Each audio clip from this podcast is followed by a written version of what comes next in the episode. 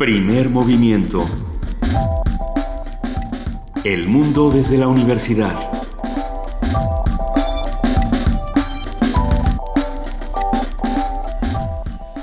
Muy buenos días a todos los que nos están escuchando a través del 96.1 de FM Radio UNAM. Bienvenidos a Primer Movimiento este viernes 30 de octubre. Muy buenos días, querido Benito Taibo. Muy buenos días, querida Luisa Iglesias. Un placer, como siempre, arrancar haciendo comunidad con todos ustedes. Y bienvenida a nuestra compañera y amiga jefa de información, Juana Inés de ESA. ¿Cómo están? Buenos días. Desde el principio, para que luego no digan que, que la tenemos secuestrada. que dónde está, que, ya nos vamos, que, no escuchamos si no está. No, aquí estoy, aquí estoy. Espero que todo el mundo, no sé, ya no sé, ya dijo el secretario de Educación que no hay puente. Pero eso, eso a los mexicanos nunca nos ha detenido para agarrar camino, ¿verdad? Pero por supuesto que no. Sin embargo. ¿Dijo eso? Sí, lo que pasa es que, bueno, la gente en estas fechas con más razón se desplaza a los lugares donde tiene muertitos, ¿no? A, Pues a ir a visitarlos Pues sí. también. Entonces, bueno, pues cada quien, cada quien que haga lo que le dicte su conciencia. Se acercan muchas celebraciones por el Día de Muertos, por Halloween, muchas fiestas esta noche y la noche de mañana. Tengan sus precauciones, manejen con cuidado. Platíquenos cómo van a celebrar a sus muertos, a dónde van a ir, qué ofrendas nos sugieren visitar, que nos han preguntado mucho en redes sociales, eh, qué, qué ofrendas están eh, razonables, cuáles, cuáles. Desde les luego está gustar. la mega ofrenda de la UNAM en, en las islas y también cerca del estadio hay varias cosas. Ayer estuve, ayer que pasé por ahí, porque fui a TV UNAM, eh, me, me encontré con que ya hay varias ofrendas puestas en el estadio y en eh, salpicadas, digamos, por Ciudad Universitaria. Hay que darnos una vuelta. El domingo también en el Museo Dolores Olmedo se hace una inmensa me- mega ofrenda y no solo eso, hay un concurso de Catrinas. Y ¿En ha- el Dolores Olmedo? Sí, y es, pero Catrinas vivas, pues, o sea, mujeres que se visten, o mujeres o hombres, porque... Ya estoy ahí. Seres Bueno, humanos. Seres humanos. Creo que el año pasado compitieron 3000 Catrina. Catrinas, escucha. O sea, sí, acérquense porque va a estar muy impresionante. Está también el Museo del Carmen, en San Ángel. El Anahuacalli. El de Culturas Populares siempre pone una ofrenda Siempre bellísima. ofrenda. Eso sí es increíble. Bueno, todas son increíbles.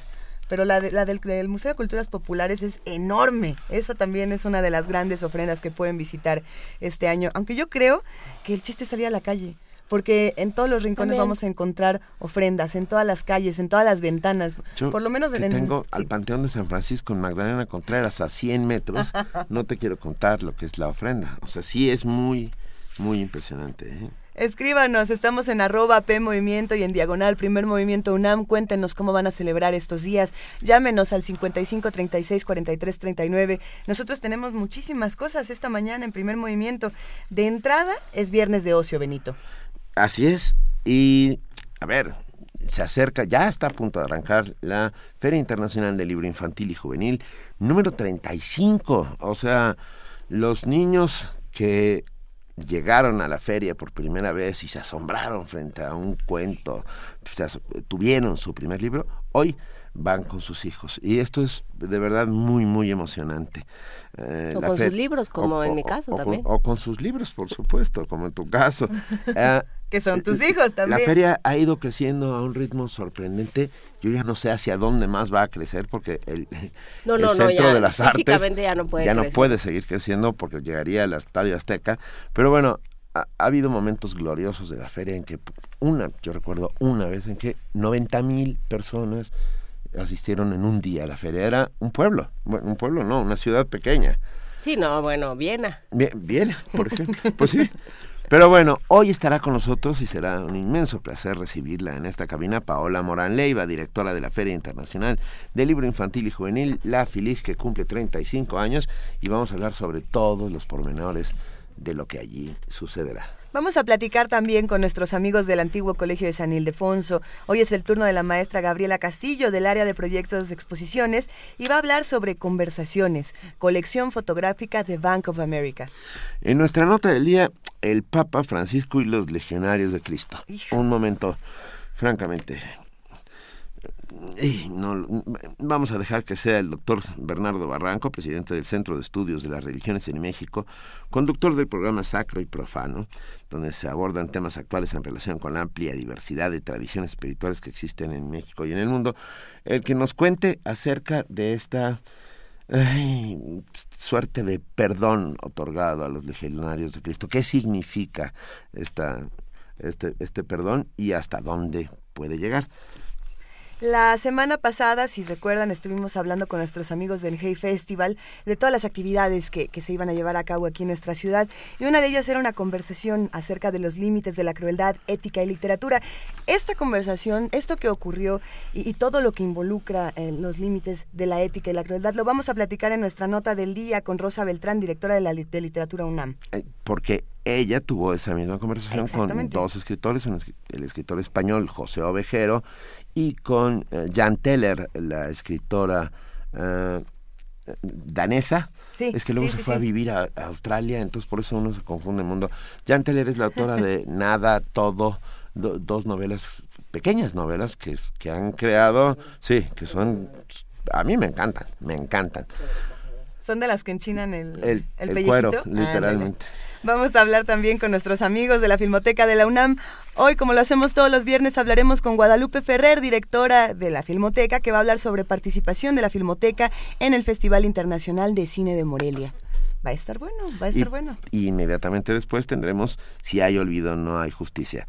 Eh, este espacio hemos cedido nuestro tiempo de poesía necesaria para que 43 producciones sonoras, poéticas, eh, francamente muchas de ellas muy impresionantes, eh, hablen sobre estos 43 desaparecidos en Iguala, eh, rememorando esos terribles momentos. Si hay olvido, no hay justicia. En la mesa del día vamos a hablar de Jazzplan. Esta conversación va a ser con Alfredo Landa, músico, compositor y productor, fundador y director del grupo Jazzplan, y Adrián Escamilla, que también ya está en este grupo.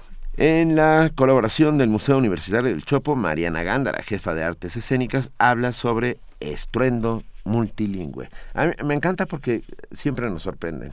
El Museo del Chopo tiene esa esa capacidad. peculiaridad de sorprendernos. ¿Qué es un estruendo multilingüe? Pues bueno, escuchen a Mariana Gándara. Ya nos lo eh, contarán y recordaremos que la UNAM no solamente está en el sur de la ciudad, está en todos los puntos, en todas las esquinas y bueno, hay que nos platiquen porque esta mañana cerraremos con el Festival Internacional de Cine de Morelia. Vamos a platicar con Juan Arturo Brennan, que es nuestro enviado especial. Va a estar bueno. Órale. Pero bueno, ya son las 7 de la mañana con 11 minutos. Es tiempo de ir a nuestro corte informativo de las 7. Y para ello nos acompaña, y lo agradecemos muchísimo, nuestra compañera Cindy Pérez Ramírez. Buenos días, Benito, Luisa, Juan Inés. Buenos días a todos. Buen día, Cindy.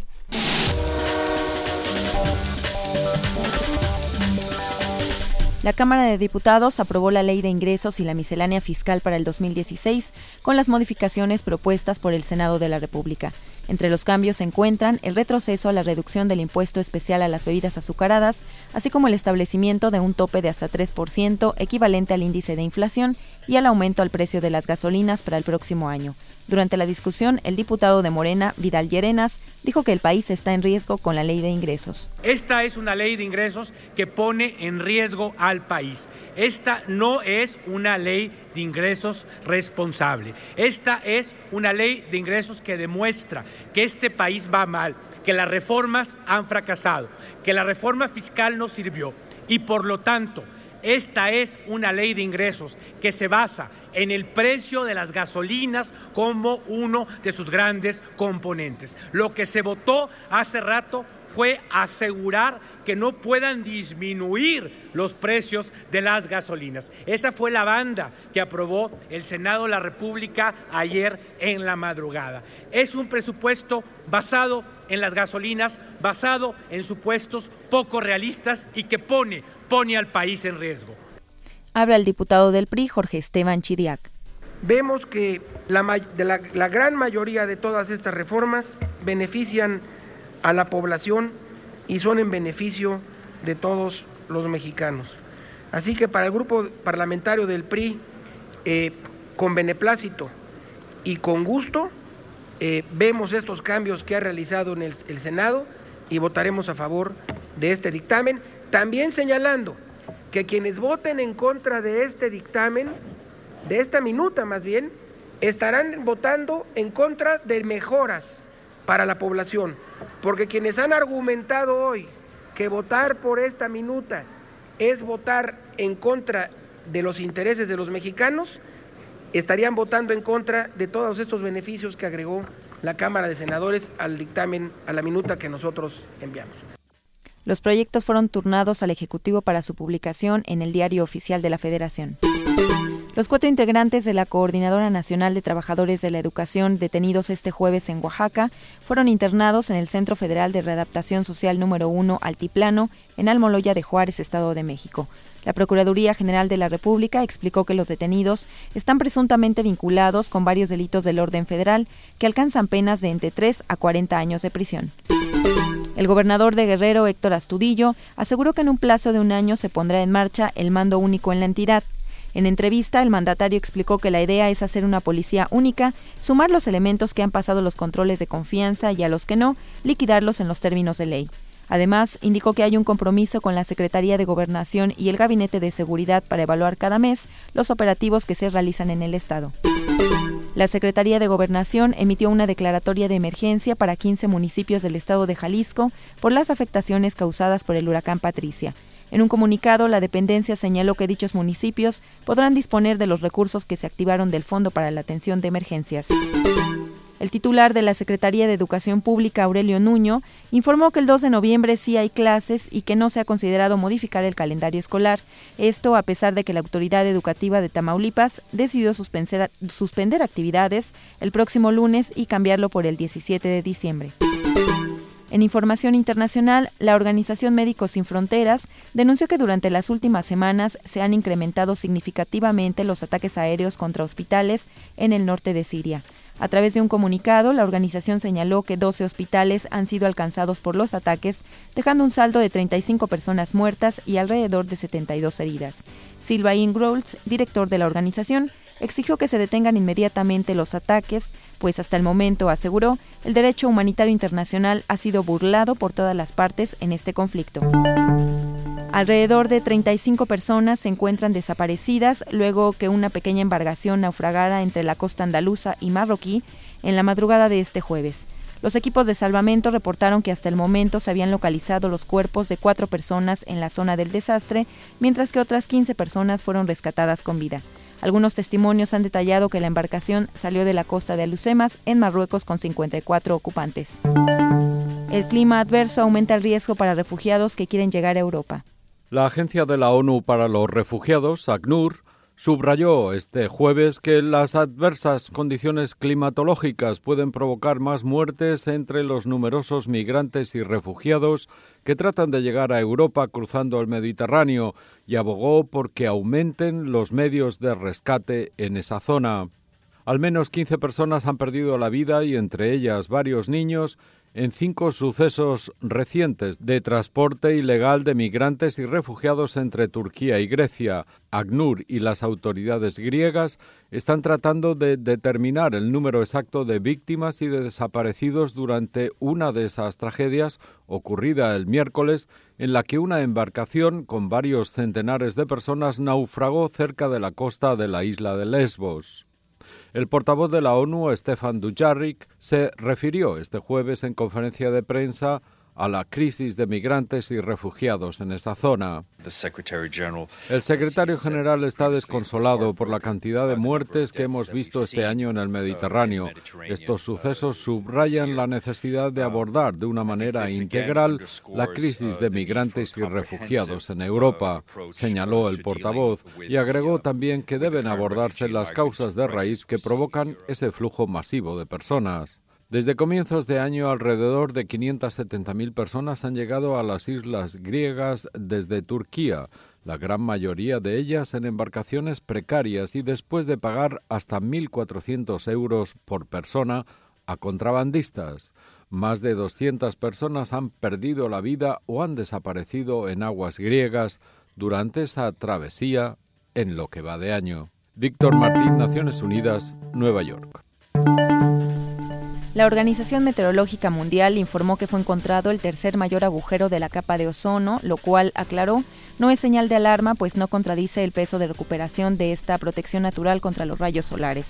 La organización detalló que la media del agujero calculada durante 30 días este año ha sido de 29.9 millones de kilómetros cuadrados, la tercera medida más importante luego de los registros calculados en 2000 y 2006. Y en la nota de la UNAM quedó conjurada la huelga en la Universidad Nacional Autónoma de México después de que el sindicato de trabajadores de esta casa de estudios aceptó el ofrecimiento de incremento salarial de 3.15%. En la reunión entre autoridades y la representación sindical celebrada en el Auditorio de Relaciones Laborales, el secretario administrativo Leopoldo Silva Gutiérrez resaltó el esfuerzo de ambas partes por alcanzar el acuerdo. El periodo de vigencia de este aumento será del 1 de noviembre de 2015 al 31 de octubre de 2016.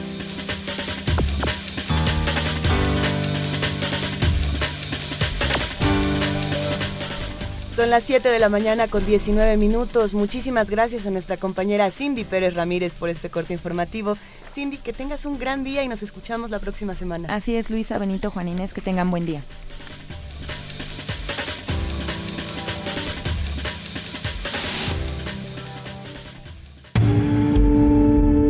Primer movimiento.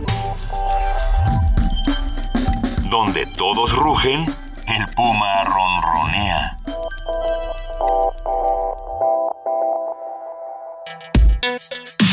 Viernes de ocio.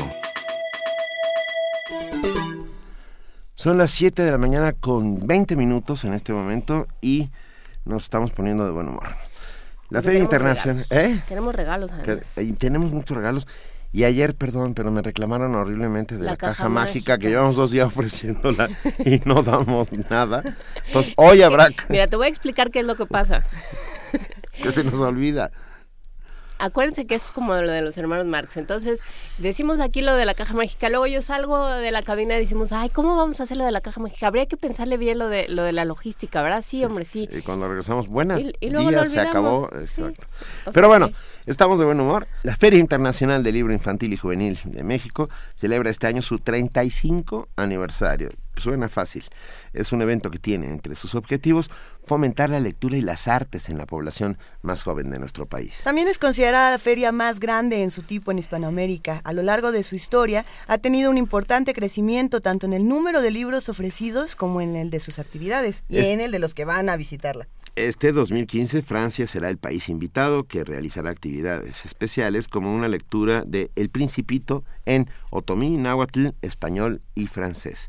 En esta edición de la feria habrá también dos carpas dedicadas a la ciencia, una de la UNAM y otra del Instituto Nacional de Astrofísica, Óptica y Electrónica. La noche del 13 de noviembre se colocarán más de 100 telescopios para celebrar la Noche de las Estrellas. La Feria Internacional del Libro Infantil y Juvenil de México ofrecerá alrededor de 49 mil títulos, 180 presentaciones de libros y más de 2.500 actividades entre las que se destacan talleres para bebés, niños y jóvenes. La Feria Internacional del Libro Infantil y Juvenil tendrá lugar del 6 al 16 de noviembre en el centro, ya estamos a cinco días de que arranque, en el Centro Nacional de las Artes de la Ciudad de México.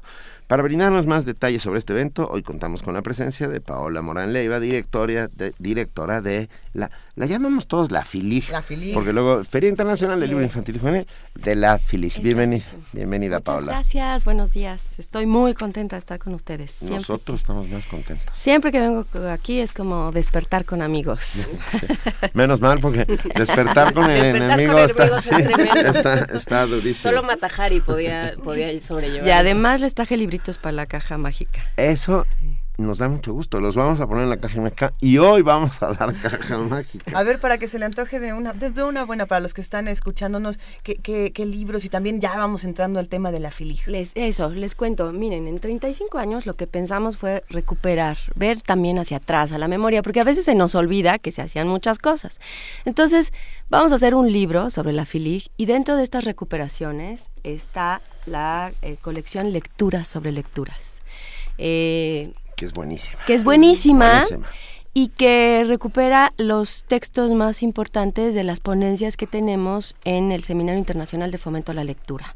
Entonces, ¿por qué lo hicimos? Porque además las memorias suelen tirarse a la basura, la verdad. Es un cuaderno que no usas, es muy grande. Un mamotreto. Es un mamotreto. sí. Entonces, recuperamos las mejores, las trabajamos para libro y es, son libros este, pequeñitos de media carta, 35 por 21, donde los maestros encuentran la conferencia que los ponentes generalmente trabajan para ellos, o sea, con ciertas ideas didácticas, consejos. ¿no? Metodológicas. Claro. Es súper importante. Es ¿eh? súper importante porque sí entra con esta cosa metodológica, ¿no? Y termina con eh, estrategias muy concretas. Entonces les traigo cinco libritos de esta colección. Michelle Excelente. Petit, pero y, por- y- pero y qué buscan nuestros niños en, sus, en los libros. Jóvenes, Mundo Interno y Comunidad de Ana Ciro.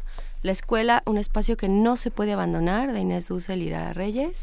Palabras que surcen de Judith Kalman y María Emilia López. Y Secretos que no sabemos que saben de Yolanda Reyes. Venga. Muchísimas gracias, excelente. Entrarán a la caja mágica, así que ya lo saben. Pero a ver, hablemos de la Filig, Paula. 35 años de Filig. Suena fácil, pero para que una feria se haya posicionado como se ha posicionado la Filig en la Que mente haya y el corazón, que haya sobrevivido sexenio tras sexenio. Eso O es sea, una cosa eso es- fantástica. Eso, en es este país verdad. es muchísimo. Que sea una institución, porque eh, somos un país que no cree en las instituciones. Y esta feria es una institución. Claro, está horrible que lo diga. No, no, está muy bien. Pero eh, es, una, es una institución, una institución entre editores, escritores, eh, promotores de lectura, pero también el público, que cada año va y que, como bien decías, o sea, son multitudes. Recibimos a más de 350 mil personas. Es una fiesta de libro acogida por un programa artístico. eh, y con un espacio también para profesionales, porque eso es interesante. Este esta feria que es para un público general con todas las actividades gratuitas, es importante decirlo, eh, también tiene un espacio de encuentro entre pares, ¿no? entre libreros, bibliotecarios, etcétera. Y este año que cumplimos 35, eh, quisimos celebrar a esos niños, a esa gente, padres que crecieron con la FILIG, que ahora tienen sus propias familias, porque no estamos hablando de una familia, sino de los tipos de familias que tenemos. Y el Seminario Internacional de Fomento a la Lectura, pues justo está dedicado a las familias y literatura, las conjugaciones posibles. Y es un tema que cruza la feria. Muchos de los talleres, que ya también hablaban de ellos, serán eh, de este tema. Tenemos también obras de teatro, una buena alianza con el Goethe, que nos trae obras de teatro sobre las familias, eh, además de muchas otras actividades. Pero no sé si quieren que empecemos con el seminario o con las presentaciones del libro o con el programa artístico. Es que es inmenso, es que, es que justamente si lo piensas en términos de 35 años, o sea, Filig empezó en el 81, ¿no? Ujú. Y Empezó en el siendo Auditorio Nacional. en el Sí. Auditorio Nacional y Ah, empezó ah, bueno, siendo perdón, afuerita del Auditorio Nacional. afuera del Auditorio Nacional y empezó siendo un pues una especie como de tianguis de, de- para los libreros Claro. porque no había había dos o tres eh, librerías especializadas en literatura Pigom. infantil Pigom, claro. MIP y, y MIP, poco más y ya, y no muchos más. y ¿eh? los mismos las mismas dueñas de Pigom y de, Sí, NIP, de NIP. Pilar Gómez y, y Norma Norma, Romero, Romero. fueron quienes empezaron a hacer esta esta lo que luego sería IBI de México o ya leer pero empezaron a decir, bueno, ah, tiene que haber un espacio, tiene que haber un mercado también, tenemos que crear un público lector. Entonces, y la pues, profesionalización de la actividad, porque también eso es lo que ha ido pasando. También eso sirvió para que los autores mexicanos dijeran, aquí hay un público y vamos a escribir para ellos y vamos a profesionalizarnos. Y ¿no? gracias a la FILIG surgieron un montón de escritores y esto es Y importante. Bueno, por supuesto, de lectores. Es una feria para lectores, creo que eso es importante. Es una feria para lectores y cuando Ah. decimos siempre que el motivo, el fundamento de la FILIG es el fomento a la lectura, ¿no? Muchos chavos me han preguntado, sí, pero ¿cómo el fomento a la lectura o por qué? Y yo eh, cito a, a mi clásica aquí, Juana Inés, que dice que las ferias sirven para ir a tocar los libros, Claro. ¿no? Y vamos allá a, así a acariciarlos, a, a manosearlos, a, a estar en contacto con ellos, a tocarlos simplemente, a cachondear con los libros. Y algo más, a, a saber que detrás de los libros hay esas personas que son los que los hacen. Es que es como si el libro fuera un ente propio que viviera por sí mismo. Que surgiera que, que surgiera de la, por generación espontánea. y no es cierto. Ahí están los escritores que los Claro. hacen. Bueno, Y es este ver- contacto a los chavos eh, les cambia la vida. ¿eh? De verdad les cambia la vida. Este año que tuvimos el primer embajador filijo o de la literatura infantil y juvenil, Pancho Hinojosa, hicimos una serie de mesas sobre la literatura infantil y juvenil. Y entonces nos preguntábamos cuál era el público. Y claro que el público fue general, fueron charlas entrañables, donde los es- lectores pues le preguntaban a sus escritores, a los a sus autores, escritores e ilustradores, cómo era su proceso creativo, o sea, cómo surge el libro. No es algo que estaba ahí, casi mágico y generación espontánea, sino este proceso de cómo se escribe y por qué y para qué para niños. Estoy pensando en nombres de autores que, que, que nacieron dentro de la FILIG y que hoy por hoy están consagrados y que se publican en montones de lugares del mundo. Antonio Malpica. Broson, Antonio Mal- Malpica. Malpica. Antonio Malpica dice que así se descubrió, Bueno. ¿no? Bernardo Fernández, Claro. incluyendo a Bernardo Fernández. Entonces, ¿podríamos Fernández, decir que sí. cambia la manera de escribir de los mismos escritores gracias a la FILIG? Pues ah, digamos que surgen están más. intentando sí. también. Y- No, y que, y que surgen, porque como hay un público, cada vez hay más escritores para niños. O sea, surgen más y se dedican a escribir especialmente para Y niños. hay una etnia particular de los libros para niños que son los ilustradores. Sí. ¿no? Ahorita hay- se están adentrando de pronto también a libros, entre comillas, para adultos, porque esas fronteras son perfectamente y venturosamente porosas, pero sí, es una, es una raza, digamos, que existe en buena parte alrededor de los libros para niños y que se han formado y que Filija ha hecho mucho por, vi- por no solo volverlos visibles, sino darles un espacio, va a haber un espacio para cómic, me sí, parece. un espacio para cómic. Tenemos además las dos convocatorias, las de la de catálogo ilustrado, el digo lo- el- y cartel, ¿no? Son dos concursos que hace la FILIG y que cada año tenemos esas exposiciones en la propia feria. Eh, tenemos el concurso de álbum ilustrado, que es importante. Y eh, dentro de los recorridos escolares que organizamos también en la FILIG, siempre el recorrido integra una, una visita a estas exposiciones. ¿no? Recuerdo varios de los catálogos de ilustradores hechos por la feria y que son bellísimos. O sea, eh, ahí también hemos, hemos visto crecer y nacer a un montón de grandes ilustradores mexicanos. Fabricio Van der Van- Broek, este, estoy pensando en... Jazmín en Velasco, JB. Moebius. JB, Fantástica, Ah, Moebius. Mo- Moebius. No, Gedovius, Juan Gedo- Juan Gedovius. Gedovius, Juan Gedovius. Trucas, sí, Sí. ¿Sabes claro. Benito conoce a nadie más. este, Juan, Bueno, Gedo- Juan Gedovius. Ma- por ejemplo, Mauricio Gómez Morín nos contaba la otra vez que él inició desde la colección Colibrís con. Mariana Yapolsky. También Fabricio Van den Broek. Y ya de ahí, ¿no? Eh, eh, la FILIG les da cuenta que hay todo un público y siguen, siguen por allí, ¿no? ¿Y qué es lo que quiere el público en 2015? Eso, ¿qué traemos? quiere la banda? ¿Qué quiere la banda este año? Ajá. pues siempre la banda es exigente. Como debe ser. Así que este año tenemos eh, el regreso de la ciencia, como ya decía Benito también. Eso es perfecto. El regreso de la ciencia. Vamos a tener, la UNAM ah, vuelve y vuelve con todo. Estábamos platicando con Pepe Franco y con Anel. Eh, vamos a tener una carpa de talleres de la UNAM específicamente de ciencia. Este año se conmemoran 150 años de la luz, entonces sobre todo será de óptica y de astronomía, pero eh, serán una diversidad de talleres para todos los, todas las edades eh, de ciencia. Y eh, por su parte el INAOE, el Instituto Nacional de Astrofísica, Óptica y Electrónica, que depende del CONACIT, eh, con Raúl Mújica, van a tener una programación toda la semana también con talleres y demostraciones científicas. Y en especial el viernes 13 de noviembre eh, tendremos Filis con, la- con las estrellas, que si eh, el clima nos es benigno, pues veremos las estrellas con más de 100 telescopios que nos llevarán la UNAM y el INAOE. Ah, está padre. Eso está padre. Y antes de, de ver las estrellas, vamos a tener una tarde de Star Wars ese día.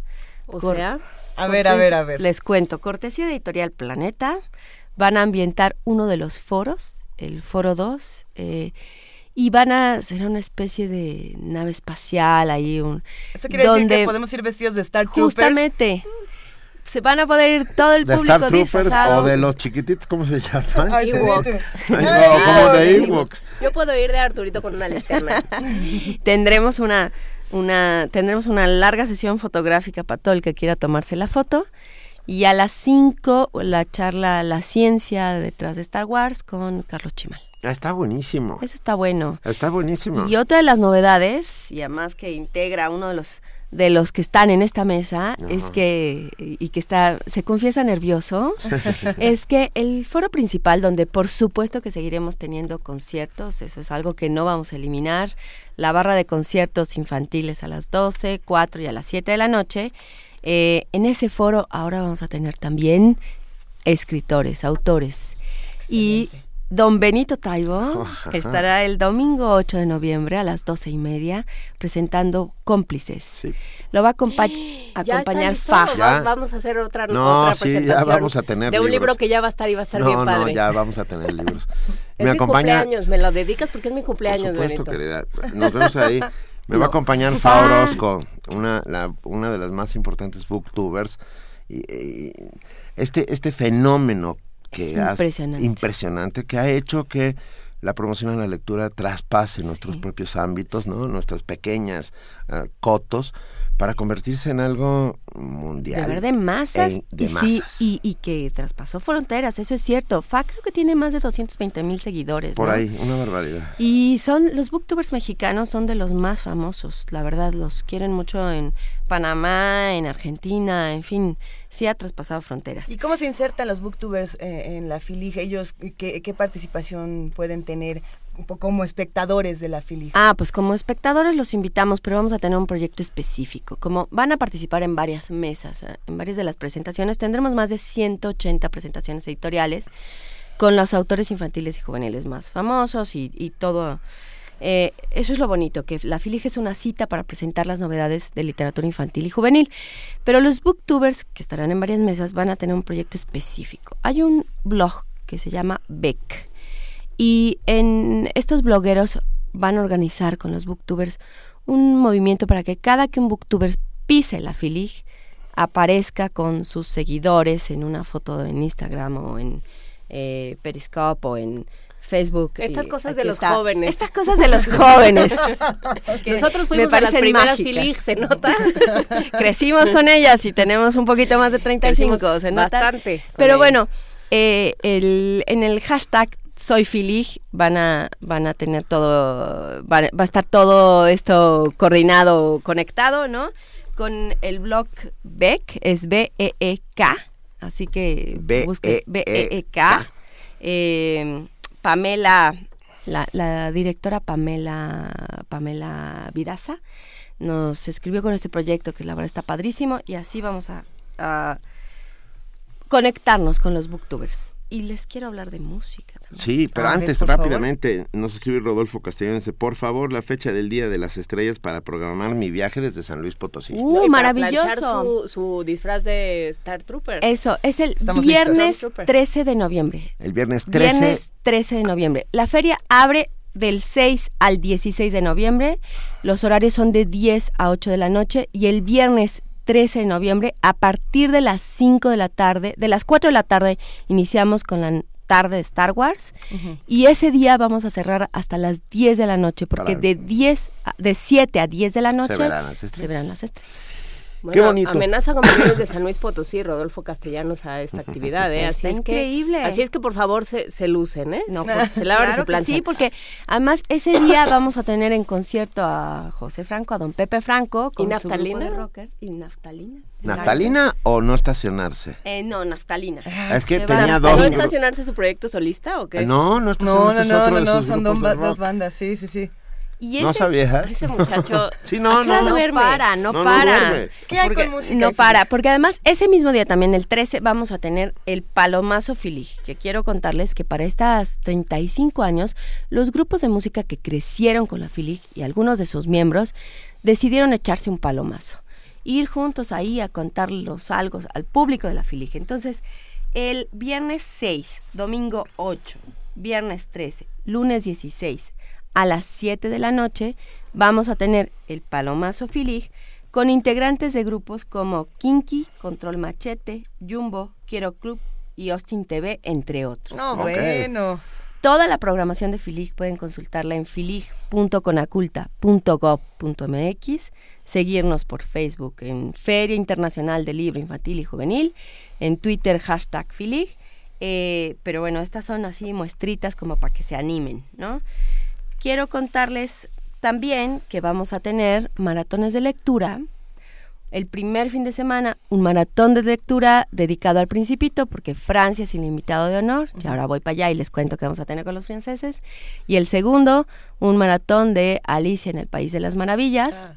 Abrimos con la presentación del nuevo libro que tenemos, la nueva edición de Alicia en el País con las de Alicia en el País de las Maravillas, que tenemos con Fondo de Cultura. está preciosa. increíble. Preciosa. Y cerramos con eh, la presentación de Macmillan, de una edición especial que conmemora los 150 años, porque ellos fueron los primeros que la publicaron, ¿no? Entonces, esos son dos maratones de lectura y luego tenemos otros espacios nuevos este año también. A ver, cuéntanos. La banda pedía programación todo el tiempo.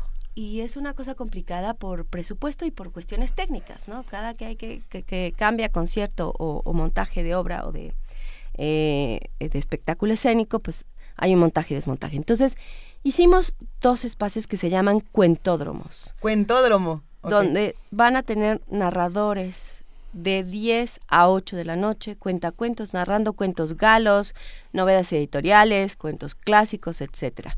Y aquí la UNAM participa también porque el programa de los jóvenes narradores que tiene Universo de Letras va a estar contando cuentos en estos cuentódromos con la UNAM tenemos también este programa de abuelos lectores que van a estar en los cuentódromos y por supuesto pues cuentacuentos profesionales, cuentacuentos de las editoriales, en fin, para que haya programación de las 10 a las 8 de la noche. No se acaba, la FILIC no, tiene fin. No se acaba.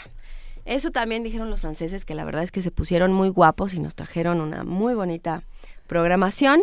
Vamos a tener el viernes 6 de noviembre un, un concierto animado que es ah, dentro del Paloma Sofilig. Estos grupos van a cantar para que ilustradores, una cuatro ilustradores mexicanos, cuatro franceses, dibujen mientras ellos cantan. Esto es el concierto animado. No, bueno. ¿Cómo?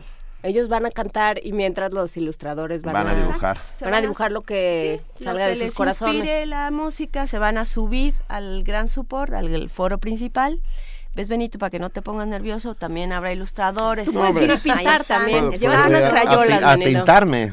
Llevan unas crayolas. ¿Y qué pasa con esas ilustraciones? Esas, ah, pues mira, esa es una bonita cosa. Vamos a exponerlas después. Estamos viendo si en la Casa de Francia, un poquito también para dar continuidad y para que siga.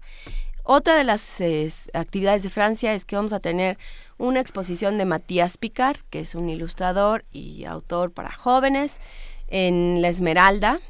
Eh, vamos a tener la ilustración de eh, El Curioso Jim, que es un libro que acaba de publicar Sexto Piso. Y él mismo va a dar talleres para niños y jóvenes sobre cómo hacer ilustraciones en 3D. Y otra vez el fenómeno de la óptica, ¿no? O sea, ¿qué es lo que da el 3D? A, ver, Paola, eh, es un esfuerzo enorme, más de 350 mil personas, me dijiste, ¿verdad?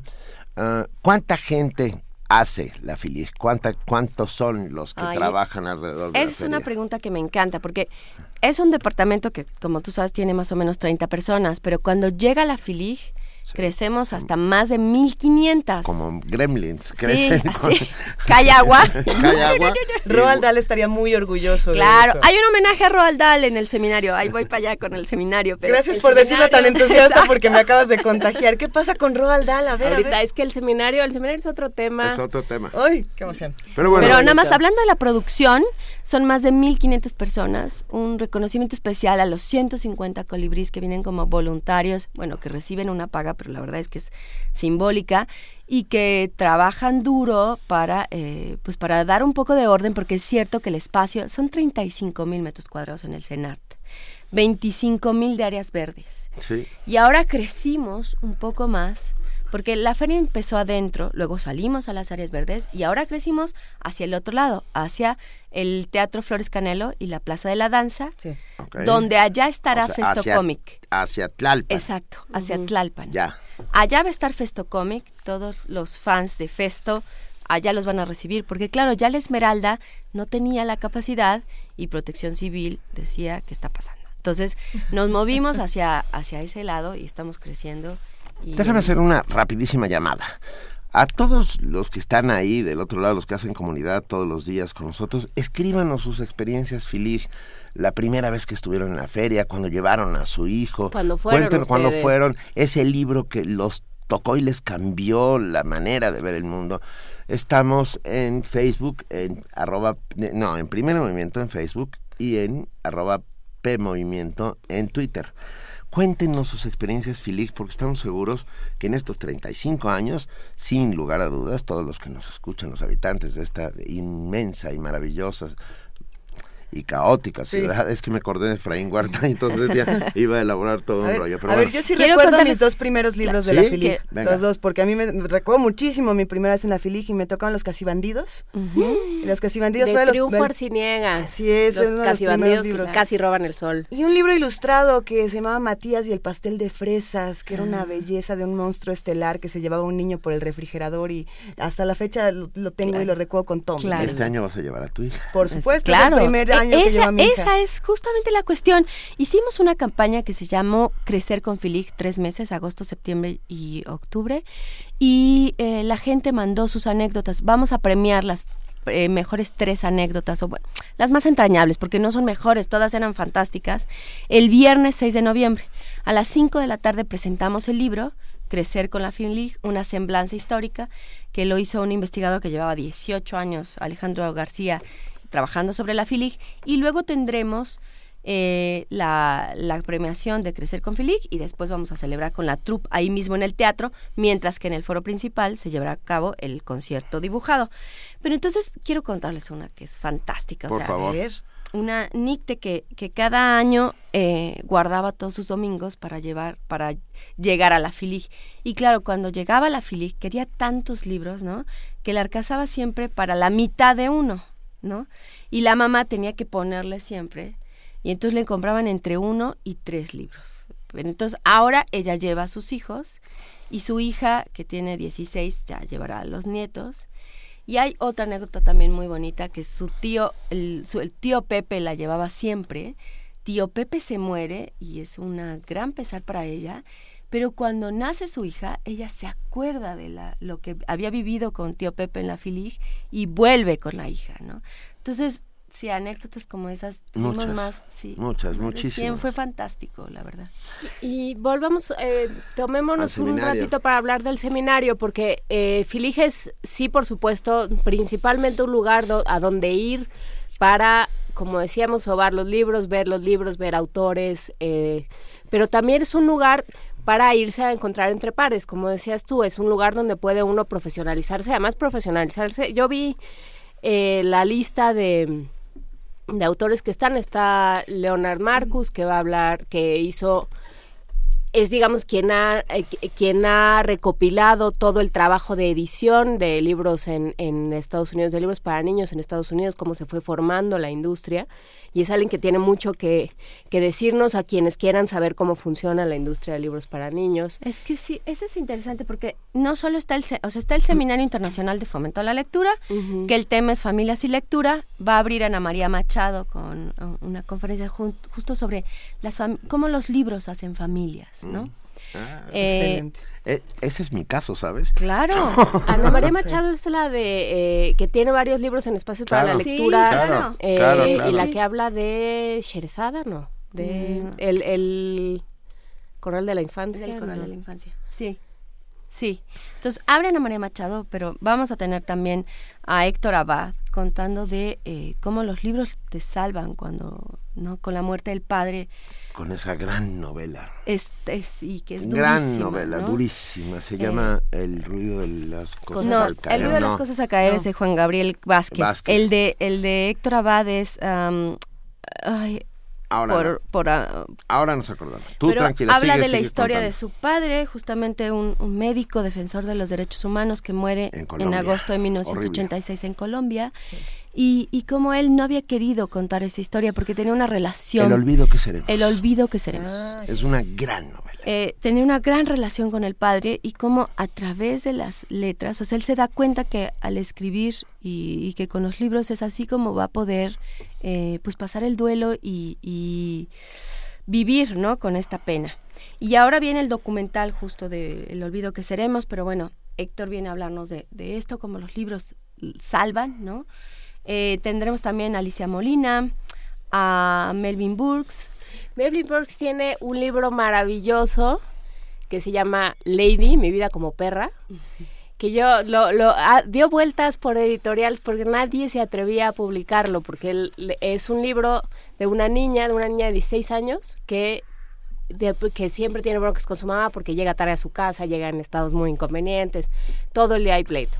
Entonces un día se pelea con un señor, un señor en la calle, con un vagabundo en la calle y le echa una maldición y la convierte en perro. Ella decide que vivir como perro es mucho más ¿Por qué, agradable. por qué yo no tengo ese libro en este no momento tengo en idea mi mano? porque serías ¿Qué pasa? muy feliz. Es un porque en el momento en el que teóricamente tendría que dar la vuelta a la historia de la niña como sucede en, en los libros bien portados para niños, tendría que volver al hogar. Sucede lo que pasa en la literatura juvenil, que es que dice, mejor me voy a ir a vivir mi vida. Y siendo Me voy a perra, hacer un canino siendo perra enloquecido. mu- Muy soy bien. mucho más feliz, ya no quiero ser adolescente. Y se va. Wow. Y esa es Lady, mi vida como Gran perra. decisión. Y está tan bien contada, el punto de vista de la, de la chava, del perro, es tan bueno. Eh, y claro, es un. Melvin Burgess es un escritor que vive todo el tiempo jugando con la frontera. Sí, Eh. vive Y diciendo todo el tiempo a que no me en la raya. Editado exacto. por Lady Lo tradujo Castillo. Ediciones Castillo. Lo tradujo. Ah. No es cierto, no es cierto. No es Castillo. Océano Travesía. Ah, claro, es El único que se atrevió a publicarlo fue Daniel Y Golding. de Océano tenemos varias cosas más. Bueno, tenemos también en- de los autores franceses, publicado por Castillo y por Fondo de Cultura, Mariot Murail, que ella tiene un libro también fantástico, simple, que es La otra moneda. Es un chavo que se le... Son dos hermanos, se muere la mamá y el papá, como el hijo mayor tiene retraso, decide que lo va a internar. Y el hijo menor, que es menor de edad, decide que se hace cargo del hermano. Es una historia fantástica y entrañable. Dímelo, pero a ver, ¿cualquiera puede entrar al seminario? Mira, no. El seminario ya cerró las inscripciones, Eh. pero tenemos una buena noticia, se va a transmitir por streaming. Ah, ¿Se va a periscopear? Exacto. Eso. Y no, gracias a Canal 23, eh, todos van a poder entrar por streaming. Canal en la 23 es el de- canal del, cen- del Centro. Nacional de las Artes. Eh, eh, vale muchísimo. Em, em, A mí, ¿cómo se nota que nos gusta la filia, que nos gustan los libros, que nos gusta que sucedan estas cosas? Sí. Ah, Estamos que muy son emo- que entusiasmados Sí, que son muy Sí. emocionantes. Yo estoy por que no lleguen los libros a la caja mágica y que los demos de una vez. Benito, no, porque tenemos que alimentar nuestra caja mágica. Pero ya, ya está muy gorda. Como No, ustedes tenemos, quieran. tenemos otros libros para regalar más tarde. Serán- ah, ta- pero bueno. No, tenemos hoy millones Tenemos de cosas. Porque además cosas. del seminario están las clases magistrales, donde va a estar Leonard Marcus y donde A va a estar Lara Reyes, que Lara Reyes trae experiencias Autora. fantásticas, Sí. autora de uno de los libros, Sí. ¿no? Eh, de, de cómo hacer comunidad y cómo la integración de los libros, de los libros, de los niños gitanos en, en Cataluña. Entonces, Uy. bueno, va a estar ella en las clases magistrales, tendremos también a Manuel Monroy, em, tendremos una clase sobre y un taller, tenemos clases magistrales y talleres, que es una especie de laboratorio de proyectos. Sí. Ahí vamos a tener uno sobre libros informativos con Maya Fernández Miret, porque eso es otra cosa que no podemos olvidar. O sea, que están la literatura y la ficción, pero también está la no ficción. Sí, y que hay, y que hay cosas valiosísimas y, y que tenemos que acercarnos a ellas sin este miedo reverencial a, a aprender, que es lo que nos ha alejado de Hay ello. un, hay un ¿no? mito de que a los niños no les gusta leer no ficción. Pues ¿no? es- Está este mito de que los niños aborrecen la Claro no ficción y yo creo que es mentira. Los- No, por vean los libros de los dinosaurios, mentira. bueno. Exactamente. Rápidamente, Pero bueno. todo el perdón, pero todo Sí. el público que hace comunidad en primer movimiento eh, rápidamente le entró a la filig Están contando que sus hoy, que hoy está sucediendo aquí en esta mesa. Eh, Maca Opinel, buen día. pregunta, ¿cuenta la Filig con un espacio de libros para, en lenguas indígenas? Sí, eh, eh, tenemos un stand de las de la Dirección de Lenguas Indígenas de la SEP. ¿Eh? Ahí hay libros, pero también la CONAFE trae libros en lenguas Cierto. indígenas. Y algunas cosas en Tecolote también hay. Y saben, el SEMCA, los libros, Francia tendrá una carpa, una gran carpa, donde va a tener eh, libros en francés y en español para venta, pero también su mediateca. Francia quiso sacar su mediateca. Y ahí tiene todas las publicaciones del SEMCA que ha trabajado en Otomí, por ejemplo, el Principito, ¿no? Y En- bueno, en libros de Otomí. Godot Eso está que Sí, hizo, que hizo. Esperando a No, Godot en Esperando a Godot en náhuatl, que es ¿Qué cosa? alucinante. ¿Qué cosa eso? Eso va van a poder encontrar en la Mediateca de Francia, porque claro, el proyecto cultural de Francia no es solo la venta de libros, sino el acercamiento también a la cultura, pero que conozcan su mediateca y que conozcan lo que hay. Entonces la carpa está partida en tres. Venga, podríamos seguir hablando durante mucho tiempo, pero ya no lo tenemos. Queremos ir, decir mejor vamos. Eso, invitarlos al rally de Francia. ¿Conoce Francia la Filig? Es un rally familiar. Perfecto. Toda la... un rally con- pero tiene que ser con la familia de uno o te prestan una. No, te pueden prestar una. Con Sí. que encuentres Yo voy a- podemos- yo te voy a podemos escoger una. intercambiando. No, con la tuya no. No, Benito, no, mira, no, tú me dije la mía, bien, te pero- voy a escoger Yo una. me los llevo a todos. ¿Cuándo, cómo, dónde, a qué hora queremos estar todos por allá? Eso, viernes 6 de noviembre, inauguramos ya, arranca, al lunes 16 de noviembre, de 10 de la mañana a 8 de la noche. Todas las actividades son gratuitas, ex- excepto el seminario, pero se transmite por streaming. Eh, El día la- 13 cierra más tarde. el día 13 cierra a las 10 de la noche y toda la programación está en filig.conaculta.gov.mx y Facebook Feria Internacional del Libro Infantil y Juvenil. Y también, y en Twitter está como arroba filig. Exacto. Lo acabo de Exacto, checar. hashtag Filig. Los invitamos a compartir el hashtag Yo Soy Filig y vernos allá. Es más, yo, yo soy filig, me queda claro. En este momento voy a compartirlo. Eso. Paola, para nosotros ha sido un privilegio tener esta conversación que además no queremos que termine jamás. Podríamos dedicar las tres Ah, horas del primer movimiento a seguir platicando Ah, de todo lo que va a de ocurrir. sí. Ya después platicaremos todo de Roald Dahl y los diversos autores que se van a discutir, pero también la idea es que los dejemos con ganas, con hambrita, para que estemos todos próximamente contigo. Claro. Muchísimas Allá los gracias. esperamos. Paola Morán Leiva, directora de la Feria Internacional del Libro Infantil y Juvenil, la FILIG. Es un placer, muchísimas gracias. Gracias a ustedes. Y aprovechando un aniversario, un extraño aniversario. Ah, ¿llegó ese momento? Eh, Ya llegó ese momento. Son los 40 años de Rapsodia Bohemia, la Ah. canción de Queen. Y tenemos... Eterna vida para Freddie Escaramouche, Mercury. escaramouche.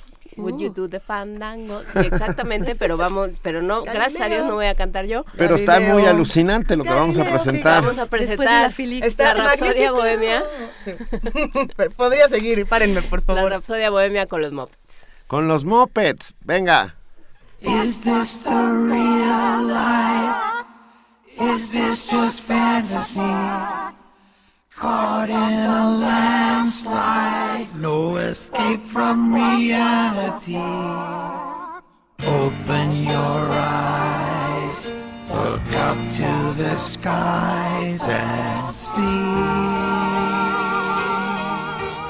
I'm just a poor boy. I need no sympathy. Cause I'm easy come, easy go. Little high, little low. Any way the wind blows doesn't really matter to me.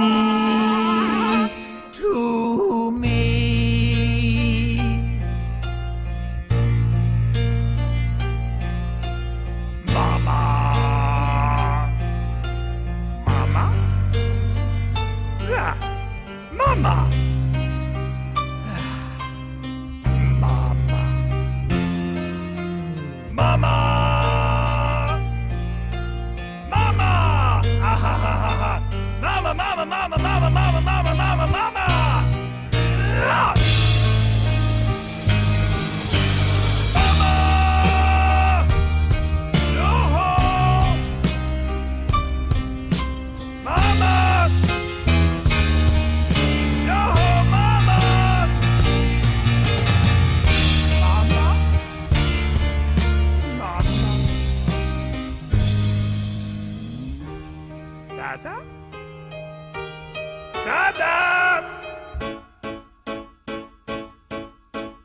I see a little silhouette of a clam. Scaramouche, Scaramouche, will you do the fandango? Thunderbolt and lightning, very, very frightening me.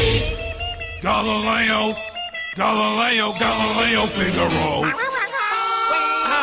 I'm just a poor boy, nobody loves me. He's just a poor boy from a poor family sparing his life from this monstrosity. No, no, no. Easy come, easy go, will you let me go? No, no. Let me throw! No, no, they will not let you throw. Let me blow. No, no, they will not let you blow. Let me choke. Do not like your jokes. Let me choke. Do not like your jokes. Let me choke. No, no, no, no, no. Vernigiri, Vernigiri. Mamma mia,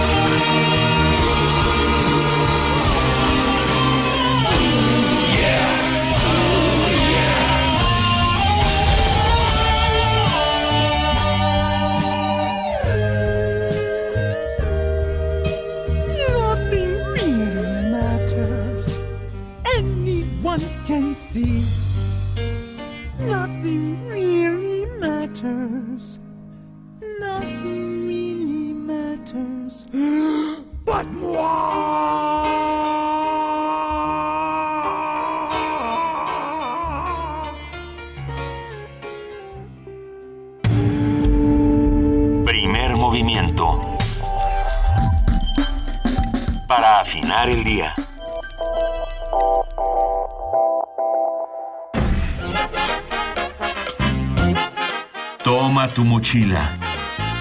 Es momento de emprender la ruta hacia los Balcanes. En sus tierras convergen las tradiciones de ayer y hoy.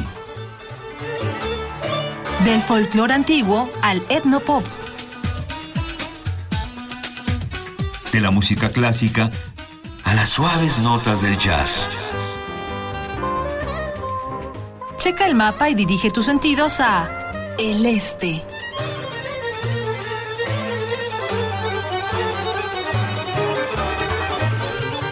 Un mosaico sonoro a cargo de Maya Vasilievich. Lunes y viernes a las 18 horas. Aquí en Radio UNAM.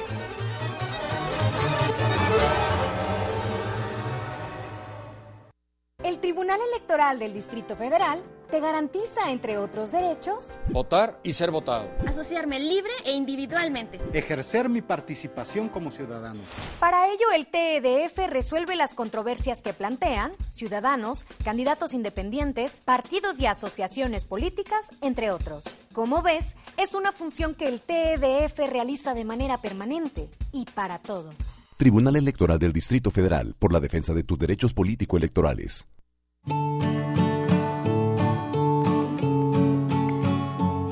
Él hace paisajes con sus acordes. Ella los habita con su dulce voz. Nos todo lo que se nos. Juntos son Love La Femme.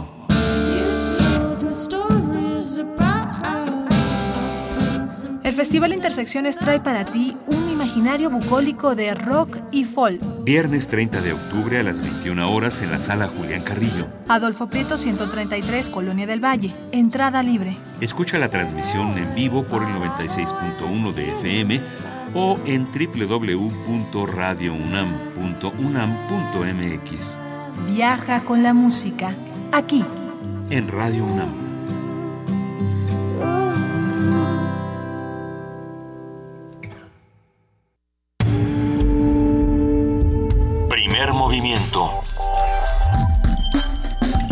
Generación Azul y Oro.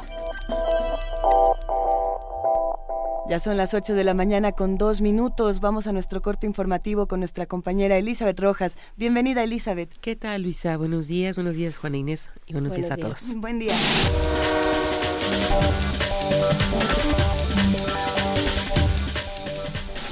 El director de la Escuela Normal Rural, Raúl Isidro Burgos, José Luis Hernández Rivera, rendirá su declaración en la Procuraduría General de la República del Distrito Federal para responder a los señalamientos que lo vinculan con el grupo criminal de Los Rojos. Así lo señaló el subprocurador de Derechos Humanos de la PGR, Ever Omar Betanzos, en conferencia de prensa.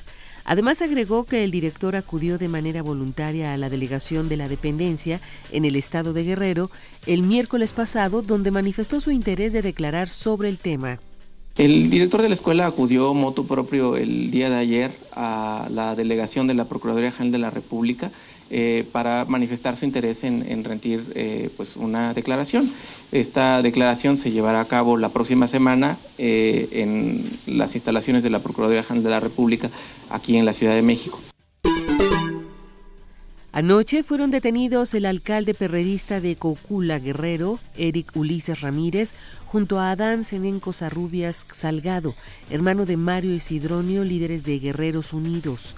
La detención la realizaron fuerzas especiales del ejército en una casa al sur de la capital de Morelos, donde fueron encontradas dos armas, una larga y una corta, y un paquete de cocaína. Adán Senén figura en varios expedientes de la PGR en indagatorias por delincuencia organizada contra la salud y homicidio. En el operativo también fue aprendido Eloy Flores Cantú, identificado como un asesor del PRD. Los detenidos ya se encuentran en las instalaciones del Aceido en la Ciudad de México. La Coordinadora Nacional de Trabajadores de la Educación anunció movilizaciones en varios estados del país en rechazo a la detención de cuatro integrantes de la disidencia magisterial. Rubén Núñez, líder de la sección 22, aseguró que estas detenciones y el desalojo del plantón que mantienen afuera del Instituto Estatal de Educación Pública de Oaxaca son una agresión directa a la CENTE. El consejero del Instituto Nacional Electoral, Enrique Andrade, dio a conocer que el INE prevé iniciar a partir de enero y de forma paulatina la emisión de las primeras credenciales de elector a los mexicanos radicados en el exterior. En entrevista explicó que para ello se prevé firmar antes del 25 de noviembre el convenio de colaboración con la Secretaría de Relaciones Exteriores. El también presidente de la Comisión del Registro Federal de Electores destacó que la Cancillería contempla realizar entre diciembre y enero pruebas piloto al nuevo sistema que operará en los consulados, similar al que se utiliza en nuestro país para la entrega de pasaportes. En información internacional, las constantes violaciones de los derechos humanos en Corea del Norte no han cambiado a pesar de las duras críticas internacionales. Así lo advirtió el relator especial de la Organización de Naciones Unidas, Marzuki Darusman, durante una comparecencia ante una comisión de la Asamblea General. El experto alertó sobre el envío por parte del gobierno de más de 50.000 norcoreanos a otros países, en especial China y Rusia, para trabajar en proyectos de construcción en condiciones que equivalen al trabajo forzoso. El alcalde de Roma, Ignacio Marino, retiró la renuncia a su cargo que había presentado en octubre, según informó el ayuntamiento a través de un comunicado. Marino había presentado su renuncia ante la acusación que surgió en su contra de haber usado fondos municipales para cenas privadas. Sin embargo, en los últimos días, diversos grupos de ciudadanos se han manifestado a favor de que el alcalde permanezca en el cargo, ya que señalan se ha atrevido a desafiar a los poderes fuertes de la política, la mafia y la curia. La OIEA y España impulsarán la capacitación y el uso de medicina nuclear en América Latina. El Organismo Internacional de Energía Atómica, la OIEA, y la Asociación de Médicos de España han firmado un acuerdo de cooperación con el objetivo de impulsar la medicina radioterapéutica en América Latina y el Caribe. Mediante el compromiso suscrito esta semana en la capital de España, Madrid, ambas entidades participarán en la promoción de atención sanitaria que utiliza ciencia y tecnología nuclear, según informó la OIEA en un comunicado. El convenio de colaboración contempla también la capacitación de personal y de instalaciones para la práctica de medicina radioterapéutica, así como para el diagnóstico y tratamiento de enfermedades mediante la utilización de la ciencia nuclear. El acuerdo incluye además el desarrollo de materiales educativos en español sobre esta especialidad médica, el entrenamiento de médicos latinoamericanos en centros especializados y universidades y la participación de centros clínicos españoles en programas de investigación de la OIEA. Víctor Martín, Naciones Unidas, Nueva York. Al menos 595 personas han muerto debido a los bombardeos rusos en Siria. Según el Observatorio Sirio de Derechos Humanos de las víctimas, 185 eran civiles, entre las que había 48 menores y 46 mujeres. Los ataques aéreos también mataron a 131 miembros del Estado Islámico y de 279 combatientes de facciones rebeldes y del Frente Nusra vinculado a Al Qaeda. Rusia ha bombardeado blancos al norte de las provincias de Homs y Hama, así como de Alepo e Idlib y de Latakia en la costa mediterránea. Por su parte, autoridades rusas afirmaron que los ataques fueron como objetivo al Estado Islámico y otras organizaciones terroristas. Es necesaria una legislación comunitaria que regule el uso de drones de autoconsumo, aseguró el Parlamento Europeo durante la presentación de la primera resolución sobre el tema. En ella se propone que sea obligatorio equipar los drones con chips de identificación y que integren sistemas capaces de detectar y evitar aeronaves que usen el mismo espacio aéreo para prevenir colisiones.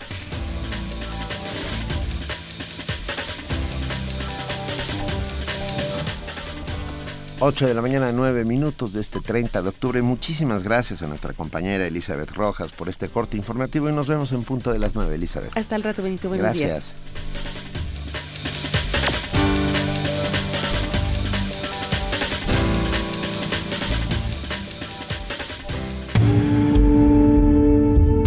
Movimiento. Donde todos rugen, el puma ronronea. Y tenemos regalos, Benito. Y vamos a darlos. A ¿Cómo ver. va?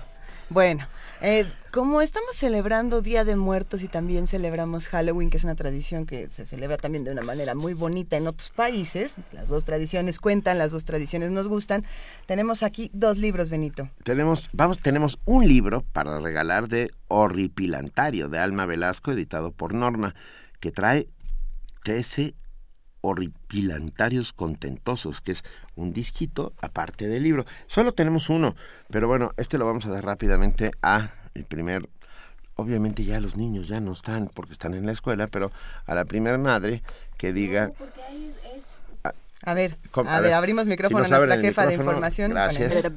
Con porque hoy hay escuelas que no tienen clases por Ah, porque las es juntas de viernes, maestros claro, y es el último viernes del de- mes. sí. Bueno, pues al primer niño que nos escriba en Twitter, arroba P Movimiento, es necesario que sea niño.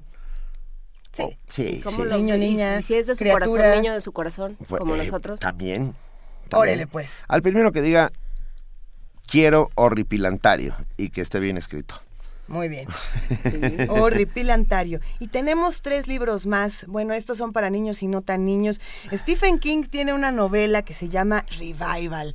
Y bueno, no, queda perfecto para fechas como estas. Para el UI Festival, como decíamos hace rato. Para el Uy, Ay Nanita Festival. Eh, Stephen King en su novela Doctor Sueño tenía en- al final el fragmento de esta otra novela llamada Revival, que si bien fue publicada el año pasado, en, en- en Estados Unidos esta novela salió en- el año pasado, Stephen King, como todos sabemos, tiene esta voracidad por escribir y creo que cada año saca un tabique de 700 páginas. No es la excepción, es un libro interesantísimo que pasa en la década de los 60. Eh, como siempre hay pactos, pero estos pactos van más allá de lo siniestro y de lo macabro y, y bueno, va a estar va a estar de lo más interesante. Habla de la vida cotidiana, habla Ah. de... ah, Es que esa es la parte espectacular de Eso, King. eso es lo de ¿Eh? King. Y, y precisamente desde Doctor Sueño, ahora con Revival, también tiene esta otra parte donde se está abordando el horror humano a partir del abuso de drogas, de la decadencia. E- Es, una nueva eh, faceta de Stephen King que sin duda vale la pena leer. ¿Quién nos lo manda?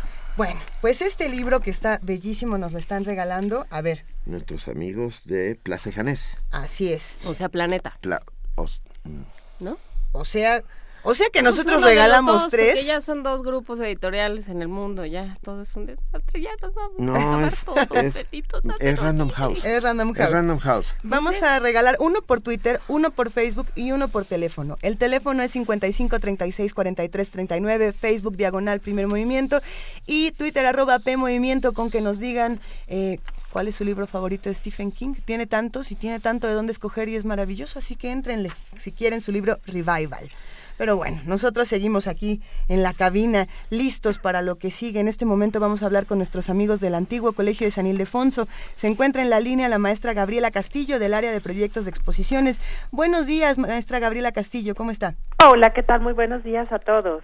Un verdadero placer. Ahí ¿Qué? el placer es mío. Gracias, vamos Gabriela. a hablar de la colección fotográfica de Bank of America. Efectivamente, es la exposición que estamos presentando en el colegio desde este pasado 28 de octubre. Eh, es una colección eh, que estamos presentando en el marco de eh, la primera edición del Festival Fotos y México. Y es una muestra donde a través de 108 fotografías el público va a poder hacer un recorrido por toda la historia del medio. Eh, tenemos eh, fotografías desde mediados del siglo XIX hasta la actualidad. Entonces, bueno, eh, van a poder disfrutar un amplio panorama, ver cómo es que ha evolucionado el medio y eh, básicamente lo que estamos planteando es que el público visitante se dé cuenta de esta evolución y desarrollo de la fotografía a través de cinco grandes núcleos temáticos, eh, que son imágenes documentales, eh, paisaje, eh, transformaciones, que ahí eh, lo que estamos presentando son eh, escenas tanto rurales como urbanas, retrato y por último abstracciones. Nos gusta, queremos estar por allá. Platícanos más, por Eh, favor. Pues miren, eh, también otro de los eh, grandes atractivos de la exposición es que van a poder eh, observar obras de, de grandes maestros de la fotografía, como lo son Eugene Adjet, eh, Edward Weston, eh, Bueno. otros grandes contemporáneos como lo son esta dupla de Bernie y Hilla Becker, eh, que son los iniciadores de esta escuela eh, objetiva alemana. Eh, muchísimos autores que a lo mejor para el público mexicano no estamos muy familiarizados, pero que nos están brindando una visión de cómo es que la evolución de la fotografía ha, eh, está avanzando a, a pasos agigantados. Eh, también otro gran atractivo es que es la primera y única vez que se va a presentar esta colección en toda América Latina. Entonces, bueno, pues ahora sí que qué mejor pretexto para que asistan y nos acompañen en esta magna exposición que vamos a estar presentando hasta el próximo 28 de febrero. Pero ya está abierta al público. Ya está abierta al público desde este pasado miércoles. Ok. Este, y como les comentaba, bueno, está dentro de, en, en el marco de este gran festival de Fotos y México, que es como la versión renovada de lo que anteriormente era el Festival de Fotos Septiembre. Entonces, eh, bueno, pues ahora sí que dentro de toda esta amplia oferta que también están presentando dentro del festival, bueno, pues qué mejor que también el público visite esta, esta opción que tenemos en el colegio. Claro que sí. Eh, ¿Cuesta entrar a la exposición? Eh, sí, nuestro, el costo de nuestra admisión es de 45 pesos para el público general. Eh, tenemos 50% de descuento a estudiantes, maestros y personas de la tercera edad, eh, siempre y cuando presenten su credencial. Y también aprovecho para comentarles que a la par de esta exposición vamos a tener un coloquio el próximo Eso. lunes 9 de noviembre a partir de las 10 de la mañana, en donde vamos a tener a varios especialistas del medio hablándonos acerca de fotografía, eh, la memoria, eh, los lenguajes visuales. Entonces, bueno, creo que puede ser también un excelente complemento para la exposición. Hay, hay una plática dentro de este coloquio, la de historiar fotografías, memorias e identidades, que me parece que, que tiene mucho que decir. Efectivamente, bueno, además de esta, como tú bien lo mencionas, también vamos a tener eh, una charla con Pablo Ortiz Monasterio, que bueno, que es una de las grandes figuras de la fotografía en nuestro país. Él nos va a estar hablando acerca de lenguajes visuales, fotografía y arte. Eh, también vamos a tener una, eh, una colaboración eh, de Pedro Valtierra, eh, de Cuarto Oscuro, eh, y también otra más eh, acerca de las nuevas tecnologías en la fotografía. Eh, tenemos también, además del coloquio, bueno, hay música, cine, arte, noche de museos, todo, todo lo que se está juntando dentro de, de este, de estas actividades. Platícanos un poco más, por ejemplo, de, lo que va a haber en talleres.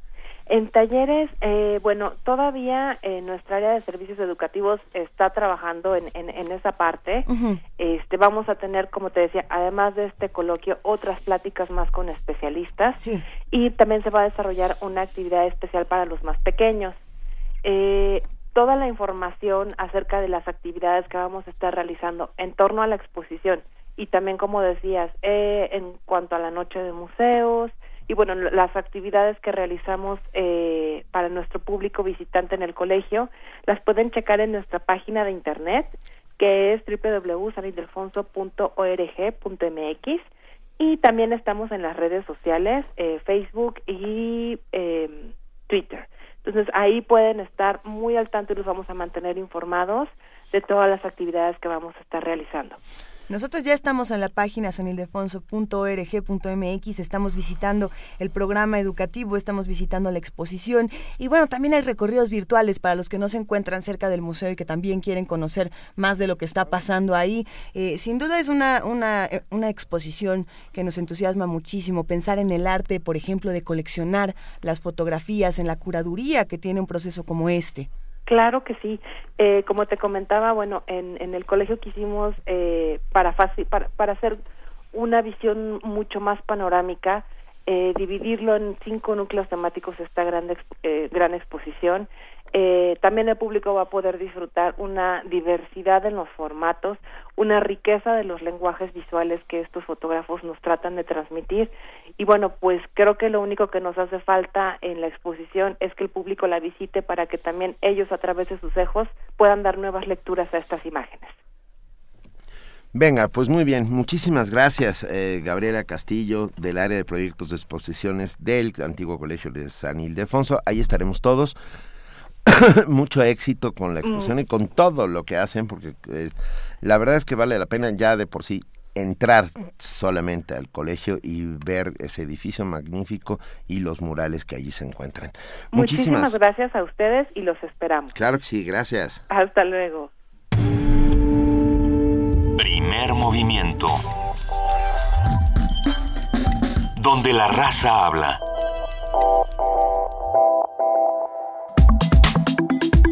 Nota Internacional. El Papa Francisco concedió una indulgencia plenaria con duración de un año para los legionarios de Cristo y para los miembros de su movimiento Regnum Christi en el marco del 75 aniversario de la congregación. Aunque la congregación descartó que la indulgencia esté relacionada con los casos de pederastia ocurridos con dicha organización, hay que decir que el año pasado los legionarios de Cristo iniciaron un proceso de renovación tras el retiro en 2005 de su fundador Marcial Maciel, envuelto en escándalos de abusos sexuales a seminaristas durante décadas. La concesión papal responde a una petición del director general de los legionarios y del Regnum Christi, Eduardo Robles Gil, eh, y lo cito literal, no tiene nada que ver con la historia de la legión. Cuando una congregación tiene una fecha importante como una celebración, se le otorga una indulgencia plenaria y este es el caso, indicó la comunidad religiosa. Las reacciones a esta noticia no se han hecho esperar. José Barba, quien dice haber sido víctima de pedofilia, criticó el perdón del Vaticano a los legionarios de Cristo, pues asegura que la polémica congregación mexicana obtuvo esta indulgencia como una estrategia oportunista previa a la visita del Papa Francisco. Sobre el tema, hoy nos brinda sus comentarios el maestro doctor Bernardo Barranco, presidente del Centro de Estudios de la Religiones de México y conductor del programa Sacro y Profano, donde se abordan temas actuales en relación con la amplia diversidad de tradiciones espirituales que coexisten en México y en el mundo. Maestro Barranco, muy buenos días. ¿Qué tal? Buenos días, un placer. No, por favor. A ver, para, para irlo aclarando, ¿qué, qué, qué es una indulgencia plenaria? Bueno, una indulgencia eh, plenaria es una, una gracia que concede la Iglesia a aquellos fieles que han cometido faltas graves o pecados. Eh, esta gracia eh, que concede la Iglesia las remite las penas eh, por esos pecados cometidos a cambio de un arrepentimiento sincero. Es decir, el que cometió la falta es eh, llevado a que se arrepienta, a un proceso de conversión, a una penitencia. Es, es como cuando va una persona a, a una iglesia, va al confesionario y le dice al padre, oye, pues cometí tales eh, pecados, ¿no? Y, y el padre lo absuelve, pero le dice, tienes que arrepentirte de lo que hiciste, tienes que meditar y reza tres padres nuestros, cuatro aves marías, etcétera. Entonces es una eh, eh, una absolución, una indulgencia, podríamos decir condicionada. Es algo parecido lo que está pasando acá. Entonces es una, la indulgencia es una remisión de estos pecados cuyo perdón pasa por un proceso de penitencia que lo señaló muy claramente el, el documento eh, del Vaticano que pasa por sumarse a la misión, enseñar la, la doctrina de la Iglesia, eh, aprender la doctrina de la Iglesia, hacer obras misericordiosas, etcétera. El problema eh, radica en que ya muchos, incluso legionarios, jilgueros de los legion- legionarios en los grandes medios, por ejemplo, eh, en el noticiero de Joaquín López Dóriga, hablan de un perdón absoluto, nada más lejano a la realidad. Eh, el problema es, no es un perdón absoluto, es una, se está remitiendo esa falta y está condicionada que puede revertirse, no puede no darse, eh, eh, según el criterio que pueda tener el, el Papa. De tal suerte que, pues evidentemente entramos en un terreno de interpretaciones, de especulaciones. Yo entiendo muy bien a, a Barba, Claro. eh, un luchador de muchísimos años frente a muchas de las hipocresías que han manejado los legionarios y por supuesto que se siente agraviado con este intento. Sin embargo, hay que decir que no es un perdón absoluto, no es un borrón y cuenta nueva, no es una página en blanco. Al contrario, Sí. yo lo veo como un señalamiento. Eh, maestro Barranco, si no me equivoco y por lo que he leído, en algún momento del, bueno, en muchos momentos de la historia las indulgencias plenarias eran compradas, o sea, podían comprarse Claro. por dinero. Claro, no, Eh. Eh, por- eh, eh, incluso en la en la Edad Media el, el abuso y la corrupción en el en las indulgencias eh, condujo al- a los movimientos de reforma con Martín Lutero. Esa fue una de las banderas. Claro. La corrupción con la cual la Iglesia se manejó, de tal suerte que las indulgencias después de la reforma se manejaron con mucha, eh, digamos, con mucha más eh, sensibilidad y ahora el Papa eh, eh, las ha, digamos, retomado en el marco del año jubilar. Año jubilar significa un año de fiesta, un año especial que se remonta a aquellas viejas eh, años jubilares en las comunidades judías, donde la gente eh, tenía un momento de gracia de, de- de- especial, donde las viudas recuperaban bienes, donde había una condonación de deudas, donde había un momento, digamos, de mucha fraternidad. Eh, esto lo retoma la Iglesia de tiempo en tiempo eh, realiza un año jubilar con un tema central y este año es el tema de la misericordia. Y si ustedes recordarán el Papa eh, eh, eh, da el perdón a aquellas mujeres que realizan el aborto durante un año.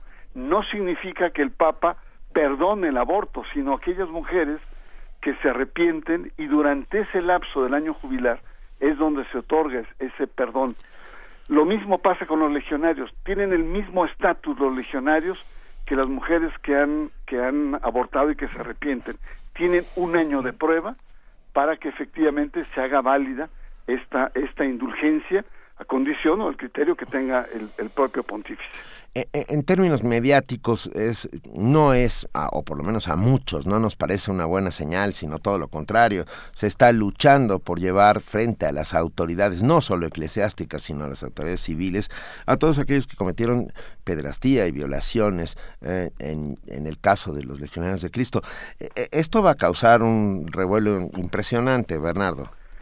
Indudablemente, indu- indudablemente, por más simpatías que yo pueda tener por Francisco en otros temas, creo que en este eh, sí efectivamente eh, no solamente se ha pasado de generoso, quizá el hecho de ser jesuita y esta rivalidad que existió entre jesuitas y legionarios lo condiciona a ser muy benevolente con la congregación, Pero efectivamente, y el problema no solamente es el tema de eh, los abusos sexuales, es el modelo de los, de los legionarios, el modelo eclesial que tienen, el tipo de congregación, porque es una congregación cuyo motor es el dinero, la obtención de recursos. No debemos olvidar que Maciel construye un imperio económico tan grande como una empresa transnacional de miles de millones de euros en bancos y el, el motor es entonces hay una especie de confusión de una línea muy delgada entre una empresa religiosa o una o, o- o una eh, iglesia empresarial.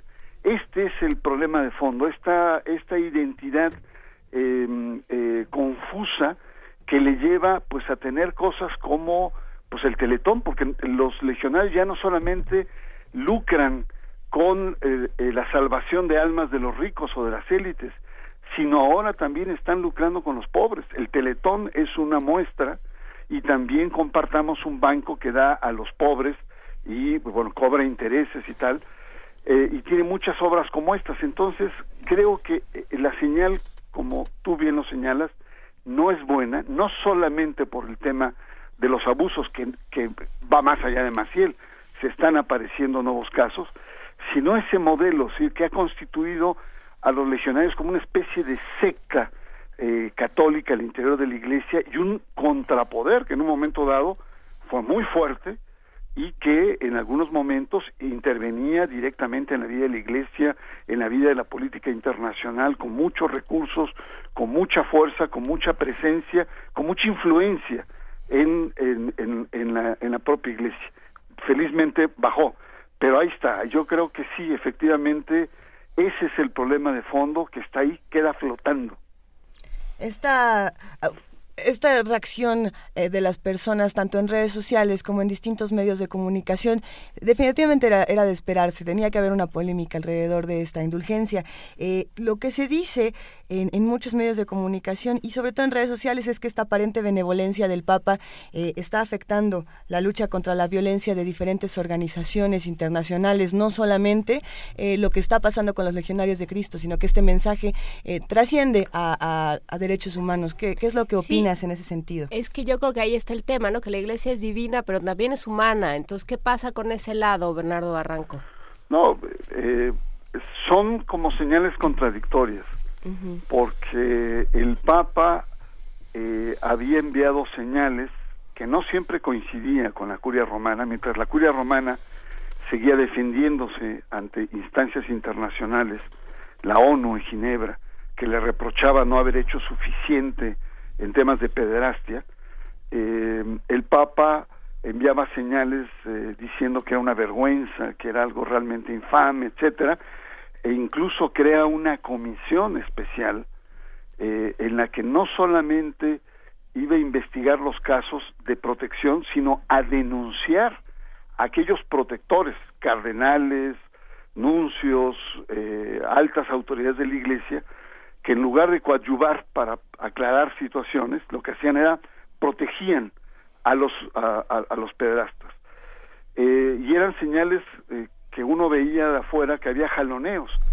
Y esta eh, eh, esta iniciativa de que aceptó el Papa pues evidentemente pone aún más en tela de juicio la verdadera intención de la Iglesia de sanear, ya no solamente en términos mediáticos, sino en términos reales, lo que ha significado un cáncer, un, este gran eh, tumor que ha hecho metástasis en, en el conjunto de la Iglesia eh, sobre el tema de abuso sexual y una especie como también de una eh, homosexualidad eh, digamos eh, soterrada es decir eh, eh, problemas de sexualidad al interior de la iglesia que no han sido debidamente ventilados. Ahí está el caso de este polaco gay sacerdote con altos niveles en la curia en donde denuncia que en el Vaticano hay un alto grado de homosexualidad. Por esto no quiero eh, eh, entrar en que los homosexuales y los pederastas están vinculados. No, y además nada. y que no, hay Sino- una enorme distancia entre uno y otro. Claro, eh, el, el tema de fondo es que la sexualidad tal y como la vivimos eh, de manera más moderna, eh, está muy, muy alejada de la iglesia. Está muy alejada. La iglesia no ha aceptado debatir la sexualidad, ya no solamente en la sociedad, sino al interior de su propia estructura. Sí, que, y yo creo que va más allá de la sexualidad. En este caso eh, estamos frente a un, un delito. a un Es- es delitos, delitos punibles por las autoridades no eclesiásticas, sino civiles. Ah, la violación en cualquiera de sus formas es no solo reprobable, condenable, sino que merece violencia. castigo. Sí, y, y no solo de aquellos que lo cometieron, sino de aquellos que lo protegieron, porque Claro, son, son tan cómplices. culpables. O sea, en este caso, el carnal Norberto Rivera está arrastrando dos escándalos, uno el propio Marcial Maciel, que- y en otro el caso de este sacerdote Aguilar, que violó a cientos de niños aquí en Tehuacán, en la, en la Ciudad de México y en Los Ángeles, y que fueron protegidos, y ahí hay responsables que tienen que dar la cara ante las autoridades y también ante las autoridades religiosas. Bernardo Barranco, este papa ha sido enormemente divisivo eh, para, para con unos y con otros, digamos. Ha, dicho cosas que no les han caído bien a grupos eh, más conservadores y ahora, por supuesto, con esto a grupos más liberales. Entonces, ¿cómo queda? eh, ¿Cuál es? ¿Cómo cambia el panorama, digamos, ya para cerrar esta conversación? ¿Cómo cambia el panorama de la Iglesia Católica y de sus élites en, a la luz de estas de esta indulgencia plenaria? Yo lo, lo que creo es eh, que en este momento en el Vaticano se dirimen un conjunto de grandes eh, tensiones, de grandes contradicciones, fuerzas, y que si bien hay un papa que quiere renovar, querer una actitud mucho más pastoral y humana, eh, no, no lo puede hacer todo y está sujeto a los enormes intereses. Hace un momento refería que los legionarios eh, tuvieron mucho poder, claro, llevan 10 años en crisis y ese poder ha disminuido, sin embargo, siguen siendo un polo, una especie de grupo de presión al interior de la iglesia y son muy poderosos, con una gran cantidad de recursos económicos, de alianzas, de compras, de sobornos, y creo que este paso para atrás que ha dado Francisco refleja muy bien el, el, el humor, el estado de ánimo que se vive en el Vaticano, eh, de jaloneos de fuerzas de, de enormes intereses que se están jugando y que un papa, por más, eh, digamos, eh, con más poder que pueda tener, no lo puede cambiar todo. Es decir, en este caso, eh, yo creo que el papa está midiendo fuerzas, ha sido probablemente una medida que está sujeta a muchas presiones y que vamos a ver en México, porque México podría dar una contraseñal recibiendo a las víctimas de Marcial Maciel. Y eso sería eh, compensar, reconocer la lucha de mucha gente, de muchas organizaciones que han tratado de reivindicar los derechos humanos al interior de una iglesia autoritaria que al parecer sigue sin entender que los tiempos han cambiado y que si no cambia la iglesia, sí va a seguir en este proceso de obsolescencia y de decadencia que se ha visto en los últimos eh, 15 años. Mil gracias, Bernardo Barranco. Ah, la Iglesia, por medio de sus representantes, podrá perdonar a quien quiera, pero la ley y la justicia no tienen que hacerlo, tienen que llegar hasta las últimas consecuencias. Te mandamos un enorme abrazo y te agradecemos enormemente estar con nosotros hoy en Primer Movimiento. Muy bien, muy buenos días. Gracias. Mil gracias, hasta luego.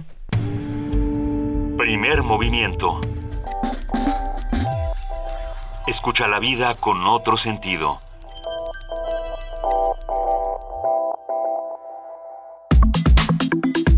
Nota del día. Una obra literaria, por ser bella, adquiere también el atributo de ética, o por el contrario, es el valor ético el que la legitimiza también como estética. La literatura pervive por el reconocimiento y la posibilidad reflexiva de su discurso. En ese sentido, la literatura puede plantearse como un espejeo donde los sujetos reflejan y reflexionan su experiencia individual y colectiva. La novela, por ejemplo, entendida como un género literario que abarca un amplio público, puede permitir la proyección, eh, la proyección ética del sujeto y la escenificación de los múltiples mecanismos de las decisiones vitales en los diferentes contextos sociales. En el marco del Hey Festival se llevaron a cabo conversaciones en la Universidad Nacional Autónoma de México sobre los límites de la ética, los valores sociales y la crueldad. Una charla específica y, que resultó francamente magnífica fue la que se llevó a cabo eh, a cargo de Rosa Beltrán, directora de literatura de la UNAM, y los escritores Jan Teller de Dinamarca y José Ovejero de España. Para platicar de qué se discutió en esta mesa y para seguir con esta con esta conversación hablaremos esta mañana con Rosa Beltrán, directora de Literatura UNAM, quien nos brindará detalles sobre lo que sucedió en este encuentro. Rosa, muy buenos días, ¿cómo estás? Gracias por acompañarnos esta mañana. Hola, muy buenos días, ¿cómo están? Bien. Luisa, Benito, Juana Inés. ¿Cómo estás, Qué Rosa? gusto de oírlos. Qué gusto escucharte, Rosa. Cuéntanos qué pasó el viernes pasado, qué fue lo que se dijo, qué se discutió. El domingo. El domingo. Oye, pues fue fue extraordinario. En primer lugar porque era domingo a las 5 de la tarde y jugaban los Pumas y sin embargo prácticamente estaba llena la sala Eso. Covarrubias eh, y no solamente de jóvenes, he de decir, gente de distintas edades que quería escuchar a los autores hablar sobre los límites de la ética en el arte, en la representación artística, sobre el papel que juega la violencia. Entonces, eh, para ilustrarles el principio de esta charla, eh, quisiera plantearles tres actos. A ver. Eh, imagínense el primer acto. Disparan y clavan cuchillos, punzones, golpean con katanas, desprenden el ojo del gobernador y canibalizan a uno de los protagonistas. La serie The Walking Dead, donde los malos son zombies. Una de las favoritas, junto con Mentes Criminales, Juego de Tronos y 24 Horas, en cinco temporadas cuenta con 67 escenas de tortura. Quienes ven estas series concursan en un sitio eh, web para ver cuál es la serie más violenta. Hasta ahí el primer acto. Segundo acto. Un hombre asesinado cuelga de un puente en Ixtapalapa. El hombre tiene un cartel con un mensaje dirigido al jefe de gobierno del DF. El cuerpo que pende es uno de los tantos que aparecen periódicamente en este país. Hasta ahí el segundo acto. Tercero y último acto. La artista de performance Marina Abramovich se presenta siempre rodeada de objetos potencialmente peligrosos. Alrededor de ella hay navajas, cuchillos, tijeras, un encendedor y hasta una pistola cargada. Los espectadores son invitados a usar estos objetos en el cuerpo del artista y lo hacen.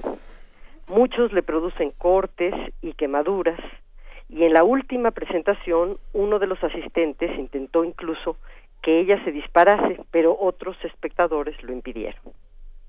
Bueno, estamos tentados a preguntarnos cómo se llamó la obra. Sí, no, bueno. Pero más aún, yo creo que la pregunta interesante, que es la que surgió de esta conversación, es si se trata de una misma obra. En realidad no. En realidad la repetición de la representación de la violencia y de la crueldad a la que estamos sometidos nos hace pensar que la violencia es una sola y que por tanto significa siempre lo mismo, pero no es así, porque las anteriores son representaciones de la crueldad de muy diversa índole y la verdad es que nos obligan a tener una reacción distinta. Aunque, aunque no lo reconozcamos y aunque muchos ensayos digan lo contrario, no somos testigos de estas imágenes de horror de la misma forma, las del primer acto, las del segundo y las del tercero.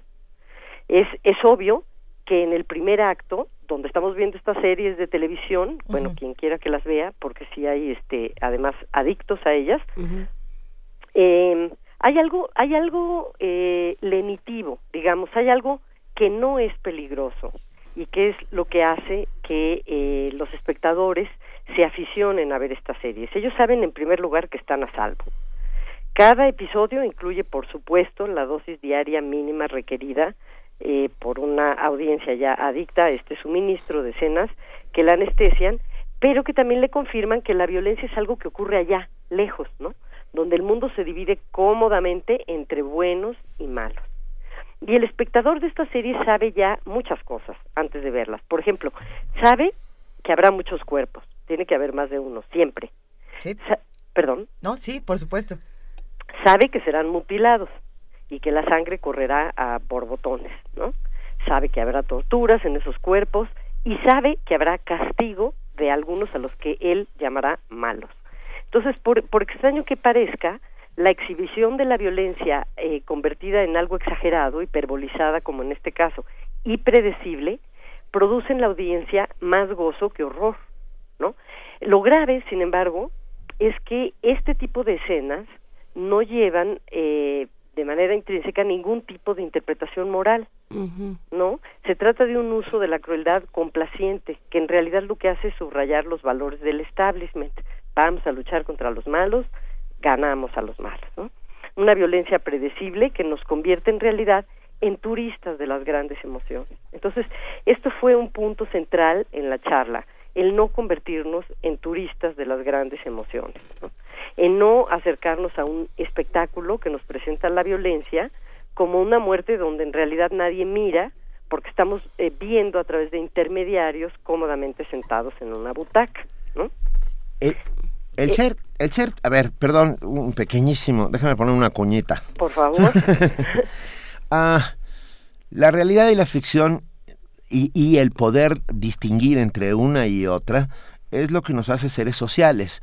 Ah, quiero decir, ah, si estuviéramos imbuidos por toda esa violencia generada por los medios, la literatura, el cine, etcétera, eh, viviríamos en un mundo donde tendríamos que salir con la katana en la mano. O sea, quiero decir, si, si realmente influyeran e incidieran en nuestro comportamiento diario, eh, nos convertiríamos en, un, en una... Pero- Kill Bill 7, todos. Yo lo llevaría a, a lo mejor a otro lado, eh, que sería esto que ha dicho eh, aquí varias veces Nacho Padilla, que es que creamos los monstruo. monstruos que necesitamos. ¿no? Los creamos para no convertirnos nosotros en esos Entonces, monstruos. en ese sentido, ¿para qué hacer este turismo emocional? Eh, no, no me acuerdo bien cómo, cómo lo pusiste, Rosa, pero algo así. Convertirnos en turistas de las Convertirnos en, turistas de las, de las emociones, como, como para qué. Eh, sí, concuerdo en lo que están diciendo ambos, pero pero hay una cantidad enorme de eh, artículos, incluso académicos, que hablan de que si los jóvenes ven estas series o juegan estos juegos eh, a través de sus gadgets, ¿no? Se van a vol- volver mucho más violentos, se van a confundir la violencia de afuera con la de dentro. Hay toda una discusión en torno a esto, ¿no? Sí. Eh, pero aquí de lo que hablábamos es de que este tipo de violencia es una violencia lenitiva, que no nos mueve, que realmente no nos cuestiona absolutamente nada. Eh, quizá lo que se refiere Nacho Padilla es al tercer tipo de representación de la violencia a la que a la que quiero yo volver, pero en esta primera, por ejemplo, eh, se habló de obras como las de Tarantino, ¿no? De gran éxito. Y este es un buen ejemplo de una crueldad que no eh, que realmente no nos cambia, que es hegemónica, que no hay posibilidad de comentar en las películas de Tarantino, sobre todo en Pulp Fiction, por ejemplo, el contexto social o político en el que ocurren los hechos. Yo me imagino que todos recuerdan, quienes la vieron, esa famosa escena donde tras una muerte violentísima dentro de un automóvil, la pareja que perpetra el crimen eh, no hace mención de él para nada, pero en cambio dedica largos minutos de la película a discurrir sobre la diferencia de nomenclatura de la hamburguesa Big Mac y la Quarter Pounder, que en. Francia se llama hamburguesa royale, ¿no? La- ¿Se acuerdan? Sí, por supuesto. Sí. Y después se, de- se dedica otros tantos minutos a buscar un limpiador, ¿no? Para, para quitar la sangre del coche, ¿no? Entonces, según Ovejero, ante las eh, cintas de Tarantino, uno tiene la impresión de que sus películas las ha rodado un adolescente despreocupado de lo que pueda pasar eh, y pensar la sociedad adulta de sus excesos y de sus momentos de mal gusto, pero que paradójicamente está adulando a los espectadores cuyos gustos son deliberadamente adolescentes, ¿no? Y este tipo de, de crueldad eh, se ve representada una y otra vez en películas como Halloween 1, 2, 3, 4, etcétera, etcétera, ¿no? Sí.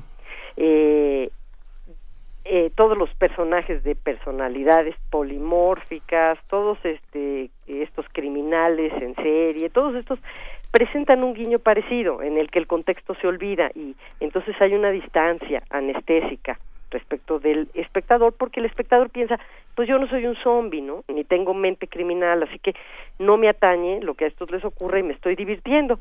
Ok Nacho Padilla puede decir los estamos creando para eh, en cierta forma eh, Conjurarlos. conjurarlos, ¿no? Como diría Freud, sí, ajá. Si lo hacemos en la mente, ya no lo hacemos en la realidad. Esa sería, pues, una segunda eh, opinión, una segunda vía.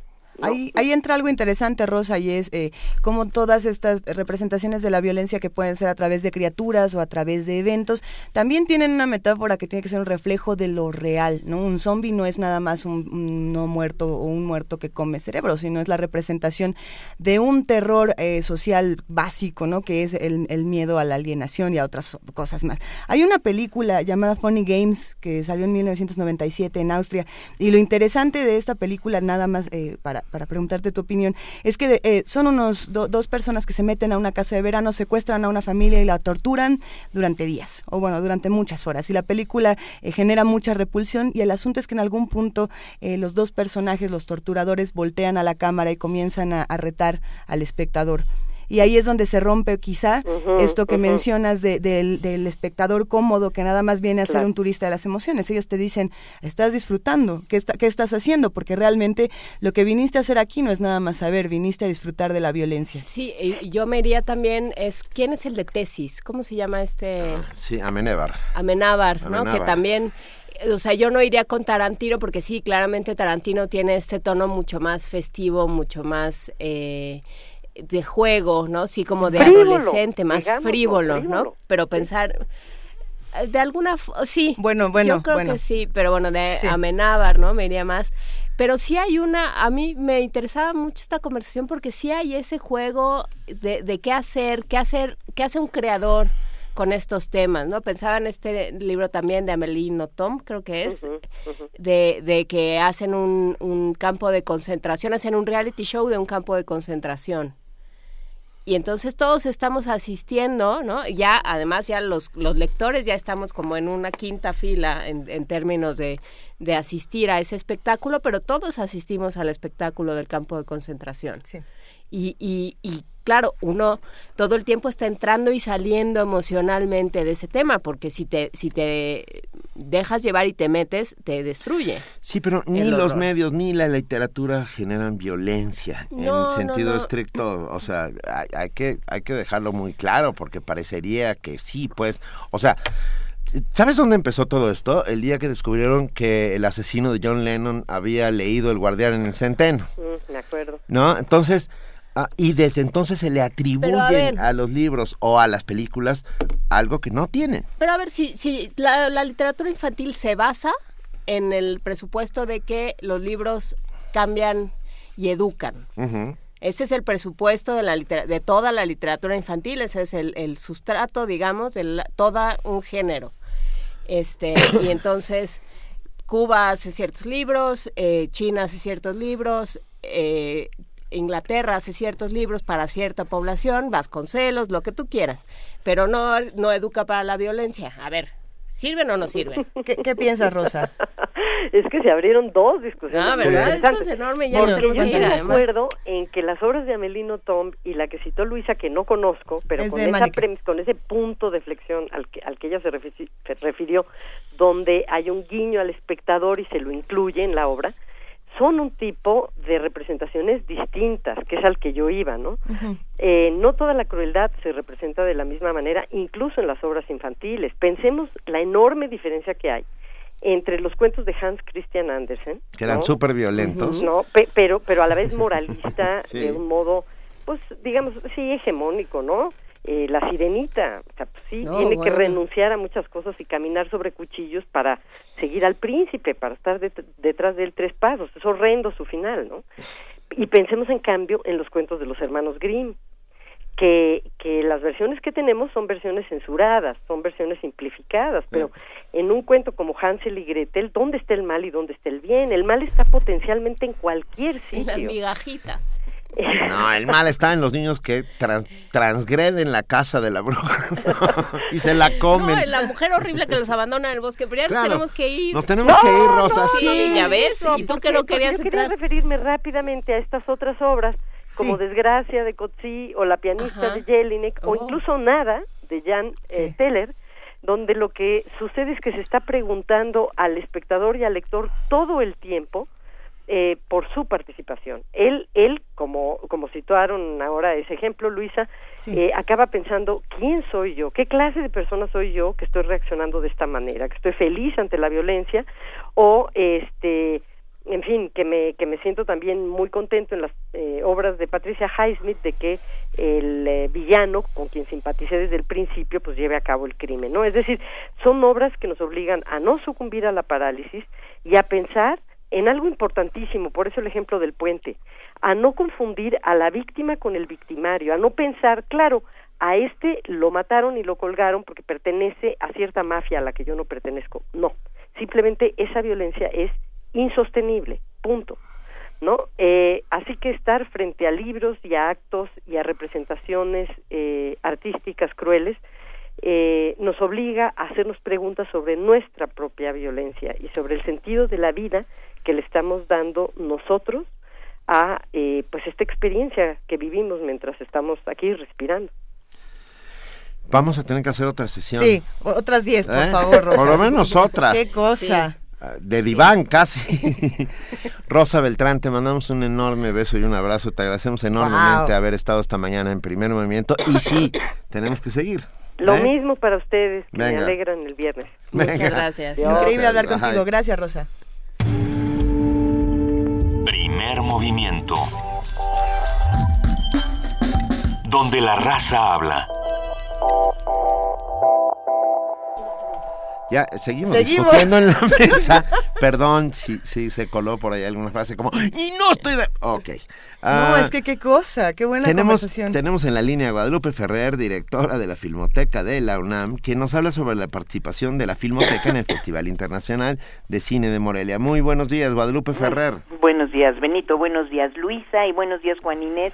Sí, estaba bien interesante esa conversación. Estaba bueno. Guadalupe, Así qué es. gusto escucharte. ¿Cómo estás? Muy bien, gracias, muy bien. Y quiero decirles que ese tema de en el cine ha sido tremendamente discutido toda la vida por los censores y por muchas gentes.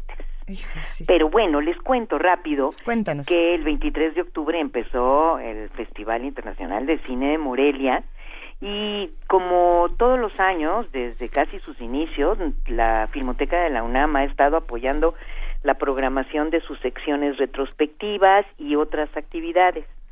Es ya una tradición de este festival que con el transcurrir de los años se ha convertido en uno de los más importantes de nuestro país y de América Latina, que de verdad está es, muy bonito el festival, que la Filmoteca de la UNAM dé a conocer alguna nueva restauración de cine mexicano, otorgue su medalla de plata hecha con el metal recuperado de películas, lo que la convierte muy Eh, atractiva para los que la reciben, aparte de que porque la da la UNAM, vaya, ¿no? Claro. este a algún destacado miembro de la comunidad cinematográfica internacional o colabore activamente en la curaduría y el acceso a materiales que forman parte de su acervo, o sea, del nuestro, para la integración de interesantes retrospectivas de cine clásico mexicano que permita a los asistentes volver a disfrutar no solo grandes títulos, sino revisitarlos bajo contextos de programación que les otorgan nuevos ángulos de interés y valoración. Sí. Y aquí quiero decirles que eh, uno de los públicos muy apegados a estas retrospectivas son básicamente los eh, directores de festivales extranjeros, los críticos de cine extranjeros, que se interesan mucho por ver, ya vieron todas las demás, pues bueno, se interesan muchísimo por ver las que presentamos de, de la historia de nuestro cine. Así, en el pasado reciente, la Filmoteca de la UNAM estuvo presente en el Festival de Morelia, presentando versiones restauradas o nuevas copias en formato cinematográfico de películas como La Mujer del Puerto, Maclovia, por citar algunas. Hemos entregado la medalla de la Filmoteca a realizadores como Terry Gilliam, yo sé que a. Benito le va a dar una envidia horrible. Ay, nos Pues encanta claro. Terry Gilliam. Amamos a Terry Gilliam aquí.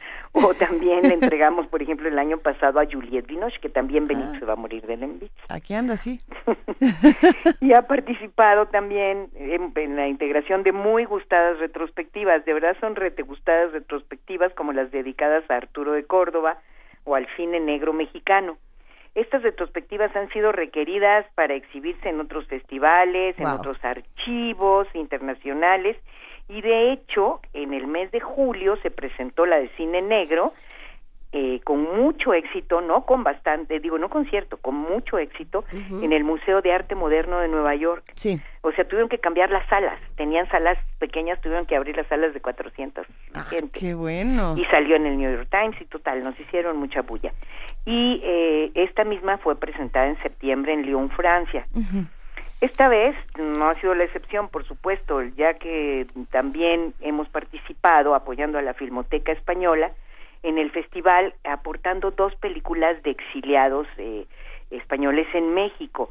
Una que es Torero, de Carlos Velo, que yo hacía mucho tiempo que no la veía y que es una película fundacional de la Filmoteca porque nos la dio Barbachano, Sí. él Sí. cuando se, se fundó, este que es fantástica, Fantástica. del maca- del matador Luis Procuna, el- fantástica película, tiene un trabajo de montaje, bueno, y eh, muy bueno. Y luego también en El balcón vacío de Yomi García Ascot, que es de nuestras películas independientes más interesantes. Eh, también colaboramos con el área de programación del festival y con la Cineteca Nacional en este año preparando una retrospectiva de cine casi gótico mexicano, podríamos llamarle. A ver, ¿cómo es eso? Ah, ¿verdad, Luisa? Ya sé. y este, pues bueno, nada más quiero decirles que eh, participamos nosotros aportando la copia del vampiro de Leopoldo Méndez eh, y los dos primeros filmes que podamos decir inauguraron este género fantástico en nuestro país, Dos monjes de Juan Bustillo Oro y El fantasma de convento de Fernando de Fuentes. Y ya transferidas, quiero decirles a digital, que es ya como se exhiben ahora en DCP en todas las salas comerciales. Pero también fue muy bueno ver todas estas películas, la Cineteca también participó con este ciclo.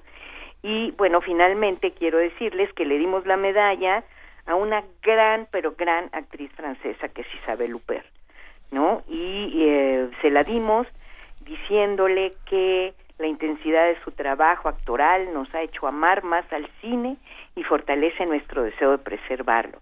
Creo que se conmovió, creo que le importó mucho y creo que tuvimos una presencia bastante buena en el Festival de Morelia y disfrutamos el festival. Y te agradecemos enormemente que nos lo cuentes. Te mandamos un enorme abrazo, Guadalupe Ferrer, directora de la Filmoteca de la UNAM. Y la semana que viene le seguimos. No, las ganas que me suman a su conversación de literatura. Por ¿eh? favor, por favor. Vamos a hacer una mesa Y redonda. no solo eso, un maratón todos juntos de cine. Bueno, Vale. Órale. Gracias. Chao, bye, saludos. Primer movimiento. Donde la raza habla.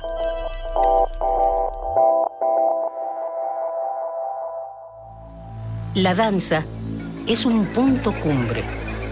Es una muerte lenta en cada aleteo. Los martes de noviembre a las 20 horas, danza en la sala Julián Carrillo.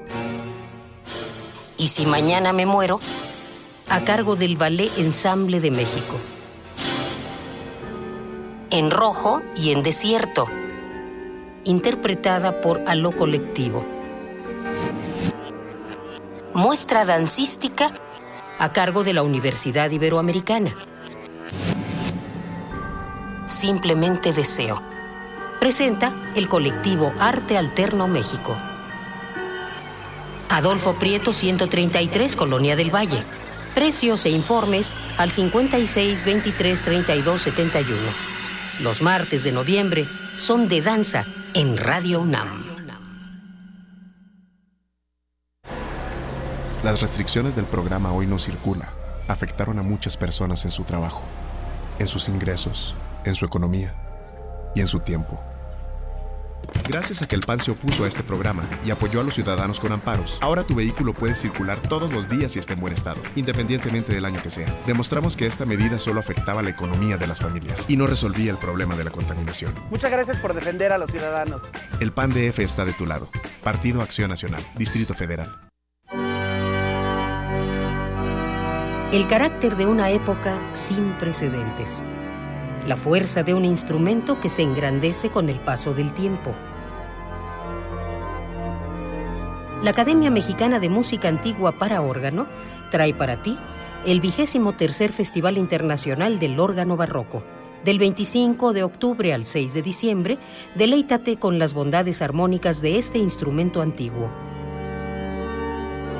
Disfruta de conciertos de órgano solo, con voz y obras de hasta cinco órganos simultáneamente, presentaciones de libros y clases magistrales. No pierdas la oportunidad de conocer este proyecto cultural único en su tipo en Latinoamérica. Consulta la programación completa en la página www.ammao.org.mx. Radio UNAM invita.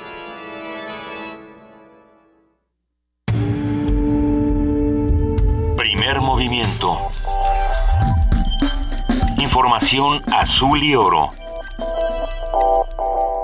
Ya son las 9 de la mañana con dos minutos. En este momento nos vamos a nuestro siguiente corte informativo con nuestra compañera Elizabeth Rojas. Bienvenida de nuevo, Elizabeth. ¿Qué tal, Luisa? Buenos días. Buen día.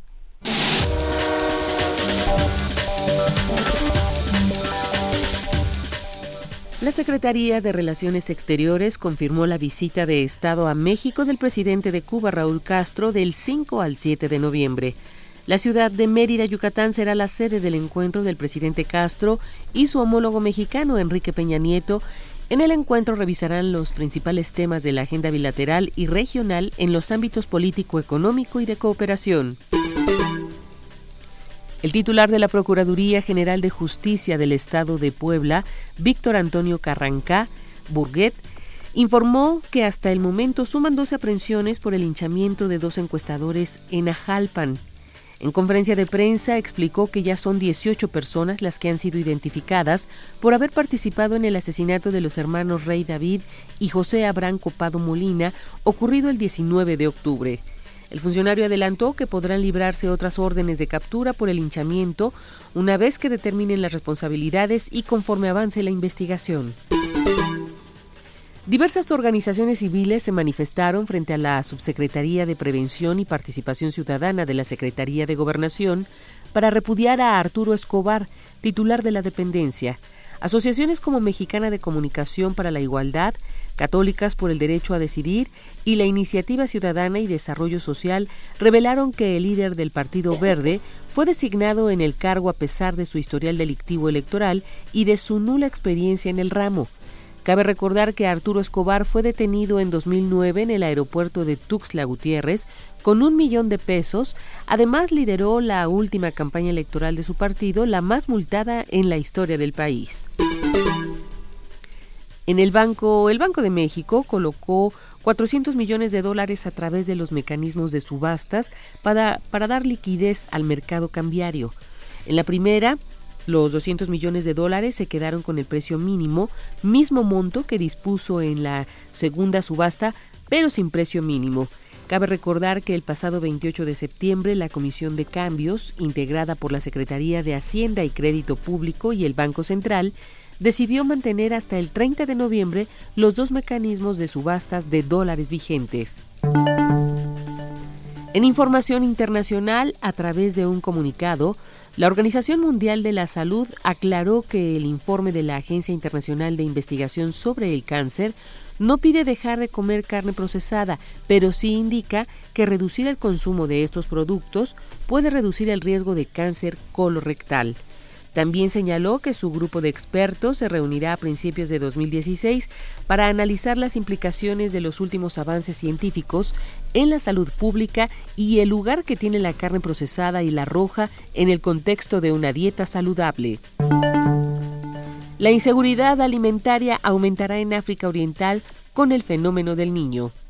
El director de operaciones de la Oficina de la ONU para la Coordinación de Asuntos Humanitarios, John Ging, describió hoy las dramáticas consecuencias que los prolongados conflictos en Sudán, Somalia y Sudán del Sur tienen para sus poblaciones y señaló que el fenómeno meteorológico del niño agravará la inseguridad alimentaria en esos y otros países del este de África. Ging manifestó en conferencia de prensa que a pesar de las dificultades que afrontan desde hace años, Las comunidades en esos países mantienen la esperanza de que su situación mejorará. Uh, a pesar de los problemas generados por los conflictos y por los efectos del niño, a nivel comunitario, la gente no ha perdido la esperanza. Tienen una tremenda resistencia y es conmovedor ver cómo lo están enfrentando y también cómo se están ayudando entre sí en medio de la convulsión, el caos y los conflictos señaló el director de operaciones de OCHA, que ha visitado esos tres países y también Kenia la pasada semana. Ging agregó que ha podido comprobar además cómo la asistencia humanitaria que se está prestando en esos países, con frecuencia en un clima de gran inseguridad, contribuye a mitigar las penalidades de esas poblaciones. La Oficina de Coordinación de Asuntos Humanitarios prevé que el fenómeno del niño tendrá un impacto devastador en la región de África Oriental en próximos meses y que se elevará en un 83% la inseguridad alimentaria a comienzos del próximo año. Víctor Martín, Naciones Unidas, Nueva York. En Bolivia, el Tribunal Constitucional resolvió a favor de la constitucionalidad de la pregunta del referendo para permitir una nueva reelección presidencial. Los ciudadanos bolivianos deberán responder a la pregunta ¿Usted está de acuerdo con la reforma del artículo 168 de la Constitución Política del Estado para que la presidenta o presidente y la vicepresidenta o vicepresidente del Estado puedan ser reelectas o reelectos por dos veces de manera continua? Si una mayoría vota por el sí, el próximo 21 de febrero el presidente Evo Morales podrá ser candidato en las elecciones presidenciales de 2019. La UNESCO alberga la Conferencia de los Estados, parte de la Convención contra el Dopaje. Los estados, parte de la Convención Internacional contra el Dopaje en el Deporte, se reúnen a partir de hoy en la sede de la UNESCO en París, con el objetivo de debatir políticas y estrategias encaminadas a eliminar el uso de sustancias prohibidas en las actividades deportivas y con la mira puesta en las futuras generaciones de atletas. La UNESCO trabaja en la actualidad con las autoridades de Brasil para fortalecer las medidas antidoping y crear conciencia sobre los perjuicios para los deportistas del uso de medicamentos y otras sustancias que influyen en su rendimiento durante las competiciones. En Río de Janeiro se celebrarán los Juegos Olímpicos de verano el próximo mes de agosto y los Paralímpicos un mes después. La directora general de la UNESCO, Irina Bokova, manifestó en un comunicado que la prevención es mejor que el remedio. Señaló que se ha logrado mucho en la última década, pero que se debe seguir trabajando para conseguir el objetivo de erradicar el dopaje del deporte a nivel mundial. Irina Bokova manifestó que la única vía posible de luchar de manera efectiva contra el dopaje es a través de la educación. La Conferencia de los Estados parte coincide en esta ocasión con el décimo aniversario de la adopción de la Convención, que tuvo lugar el 19 de octubre de 2005 y a la que se han adherido ya 182 países. Víctor Martín, Naciones Unidas, Nueva York.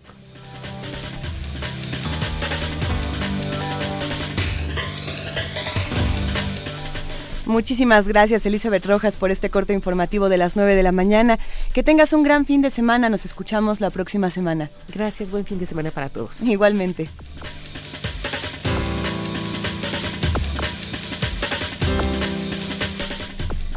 Vamos a regalar antes de continuar con nuestra transmisión boletos. ¿Qué les parece? Cinco pases dobles que nos regala Conaculta para la obra El viaje de Ulises Puebla. Esto es el sábado 31 de octubre a las 12.30 horas en el Teatro Legaria ubicado en Calzada Legaria, esquina Glorieta Allende.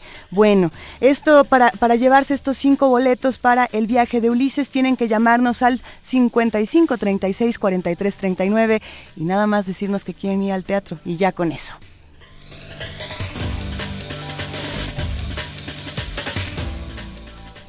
Y ahora sí, como lo hemos hecho desde el 26 de septiembre, en este momento Poesía Necesaria se une a Si hay olvido, no hay justicia, la producción de Radio UNAM que ha reunido a 43 voces diferentes, a 43 autores y a 43 artistas sonoros que nos han ayudado desde hace varios días a hacer este ejercicio fundamental de la memoria para que no olvidemos a nuestros 43. Esta mañana vamos a escuchar Datos Insustanciales de Grisel Gómez en la producción de Rogelio Sosa y en la voz de Kira Sosa. Si hay olvido, no hay justicia. Nos faltan 43.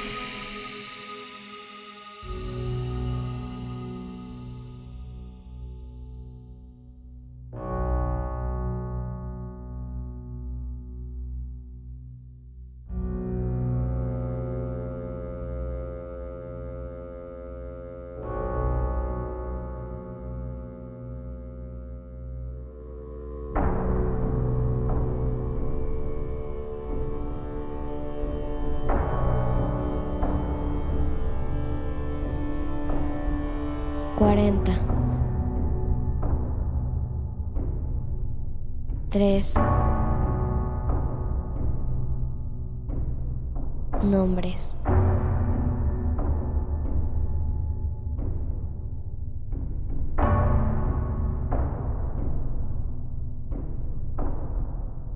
Seis ángel, un Adán, un Abel y cuatro Jorge sin espada.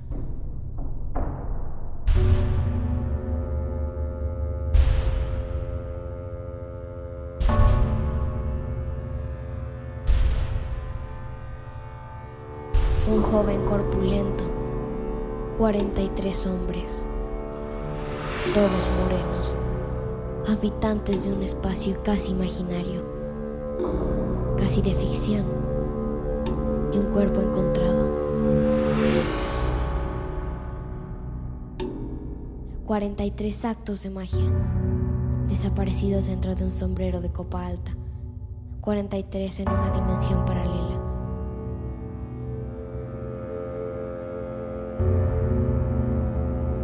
Dónde van los entes perdidos?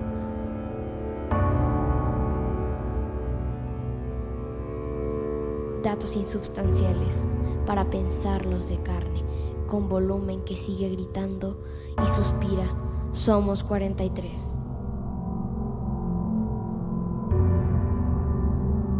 Nuevo signo de nuestro cielo vacío.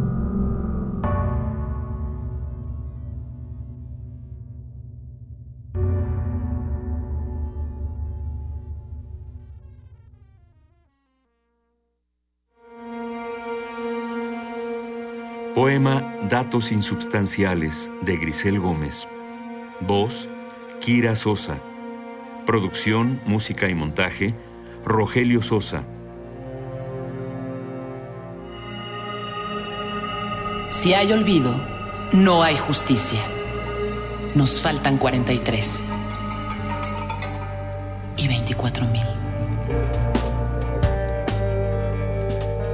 Una producción coordinada por Radio UNAM.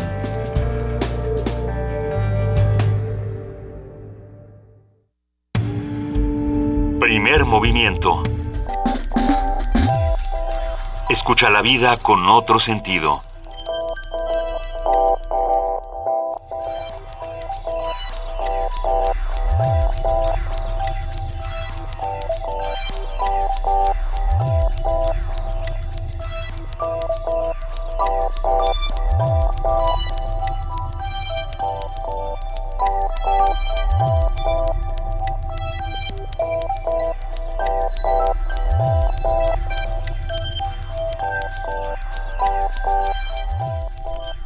Estamos de regreso a las 9.15 de la mañana. Ah, queremos recordarles que hoy a las 17.30 horas en la sala Carlos Chávez se presenta Vida y Obra del Cuento Tradicional que imparte la narradora española Ana Griot, Ana Cristina Herreros. La entrada es completamente libre, va a estar buenísimo. Ah, acérquense porque es una manera de ver el mundo, narrar y narrar y las maneras de narrar.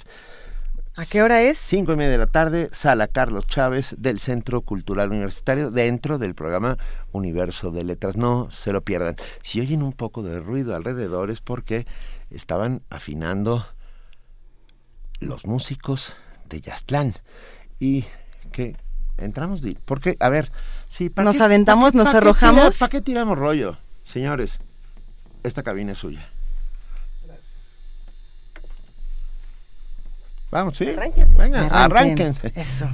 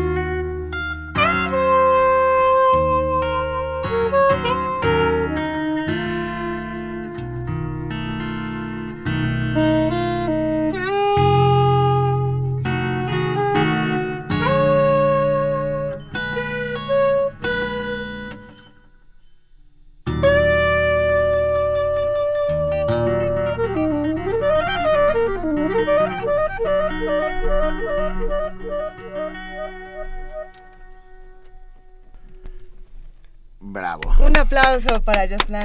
Bravo. Bravo. Ah, que en lo que se sientan y se acomodan vamos contando esta historia. La agrupación Yastlán, fundada por el bajista y estiquista Alfredo Landa, nace con la intención de romper con cualquier limitación que conlleve el desempeño y desarrollo de la creatividad musical en México. Por eso su música es una fusión de sonidos mexicanos con jazz y su ya conocido toque. Jazzlan, un grupo mexicano que se consolidó, que, se consolidó en 1992, ha transitado por importantes etapas de creatividad, intentando abrir nuevos cauces dentro de un concepto musical más amplio, fresco y original, abordado con la experiencia y la madurez acumuladas durante más de 20 años de trabajo continuo. Yastlán es uno de los grupos que transmiten en el escenario lo que son, sin prejuicios ni moldes, dejando claro que es una banda mexicana con un toque argentino. En el estudio nos acompañan dos de sus integrantes para comentarnos el concepto y las próximas presentaciones de este fenomenal grupo. A ver, en el Chapman Stick damos la bienvenida a Alfredo Landa, músico, compositor y productor y fundador y director del grupo Yastlán. Bienvenido, qué placer. Gracias, este, buenos días, gracias por invitarme y por permitirme saludar a sus radioescuchas. Es un verdadero placer y está también con nosotros Adrián Escamilla en el saxo soprano. Así es. Buenos días a todos. Venga, muchísimas gracias. A ver, ¿qué es Yastlán? ¿De dónde salió? Eh, pues Yastlán es un, una inquietud que tuve hace más de 23 años. Yastlán tiene 23 años de formado. Y lo comencé como un taller de improvisación y se fue dando, fue creciendo y, se fue formando así. Este, hace ratito escuché que había un, un comentario de que es un toque, con un toque argentino. Lo que pasa es que hubo un compañero que, que era argentino, pero em, este se nos fue. Ya no tenemos toque argentino. No hay toque argentino. no hay toque argentino. La idea de Yastlán Perdón. este, no, e, e, es que en muchas eh, em, semblanzas que hemos hecho, pues sí estaba el toque argentino de, del maestro Jorge Cristians, que en paz descanse. Ay y que ahora, bueno, este tenemos al maestro Adrián Escamilla. ¿De dónde eres, Adrián? Bueno, yo soy de aquí, pero algo que no sabe él es que yo nací en Argentina. Anda. no lo dejaré mentir tanto. Pero no, realmente soy, soy mexicano, pero tuve el destino de haber nacido ahí. Lo cierto es sigue teniendo el toque argentino. Sigue teniendo el toque argentino y este y, y, es y volvemos a la misma al al Che, Jorge Cristian le decíamos el Che Lango porque ya tenía mucho tiempo en México, entonces era chelango. lo, cierto es que Yaslan tiene un sonido único, que en esta cabina de Radio UNAM nos acaba de dejar la piel eh, de gallina, estamos fascinados. Eh, platíquenos cómo es en este momento la agrupación actual, qué es lo que están construyendo y, cómo ha sido este recorrido, cuántos son, platíquenos todo. Este, el, el Yaslan está formado por batería, piano, vibráfono, que es el, el instrumento que siempre hemos conservado en Yaslan y que es lo, el, la, una de las caras, digamos, de, del grupo, este, el sax y, el bajo, que soy yo, ¿verdad? Y ese aparato que traes ahí, que parece un citar y que se llama... Se llama Chapman Stick, el verdadero nombre es Chapman Stick, lo conocemos como Stick, los que lo conocemos, porque hay mucha gente que no lo conoce, somos, de hecho somos seis eh, que lo tocamos profesionalmente en México. Es una maravilla. Hay más, hay como 20 jóvenes ahora que están este, estudiándolo y lo están tocando, pero profesionalmente somos pocos. Hay que decir que es una guitarra de 10 cuerdas. Ah, pues es un híbrido, es, un híbrido este entre el bajo y la guitarra, pero el sonido de las cuerdas graves no este no es exactamente un bajo, se acerca más al cello. Ustedes lo acaban de oír y la verdad es que el sonido es muy sorprendente. Ahora bien, hay, hay mucha gente que dice que la música no empieza hasta que no empiece el saxofón, ¿no? O sea, bueno, cuando van a los conciertos, que cuando empieza el saxofón es cuando empieza la locura. Y es una responsabilidad muy fuerte, Adrián. Eh, bueno, sí, aunque realmente pues la música siento yo que se va haciendo con todos, ¿no? Y sobre todo esta, esta música que es un poco más libre, realmente a veces depende de, de, los instrumentos que haya. Por ejemplo, ahorita eh, de Jazz no está la batería, no está el vibráfono, no, no está la, este, el piano. Y pues, sin embargo estamos haciendo... Lo chistoso también de, de es de que, por ejemplo, el pianista, el maestro Arturo Ramírez, este, sí. el maestro Arturo Ramírez toca el piano, pero toca el violín también. Y el maestro que toca el vibráfono, el maestro Gustavo Salas, toca el vibráfono, pero toca el acordeón. Yo toco el bajo y toco el stick. Entonces se vuelve se, se, vuelve una experiencia se vuelve este mm, pues muchos colores muchos colores en el grupo porque de repente no sabes de dónde surgieron algunos sonidos no ¿Cuándo van a, presentarse? Porque sin duda esta es una, experiencia que si bien en la cabina ha sido muy disfrutable, tenemos que estar ahí en persona para alimentarnos de todos estos sonidos. Sí, la idea es este ahorita lo que estamos eh, promoviendo y tratando de informar e invitar al público.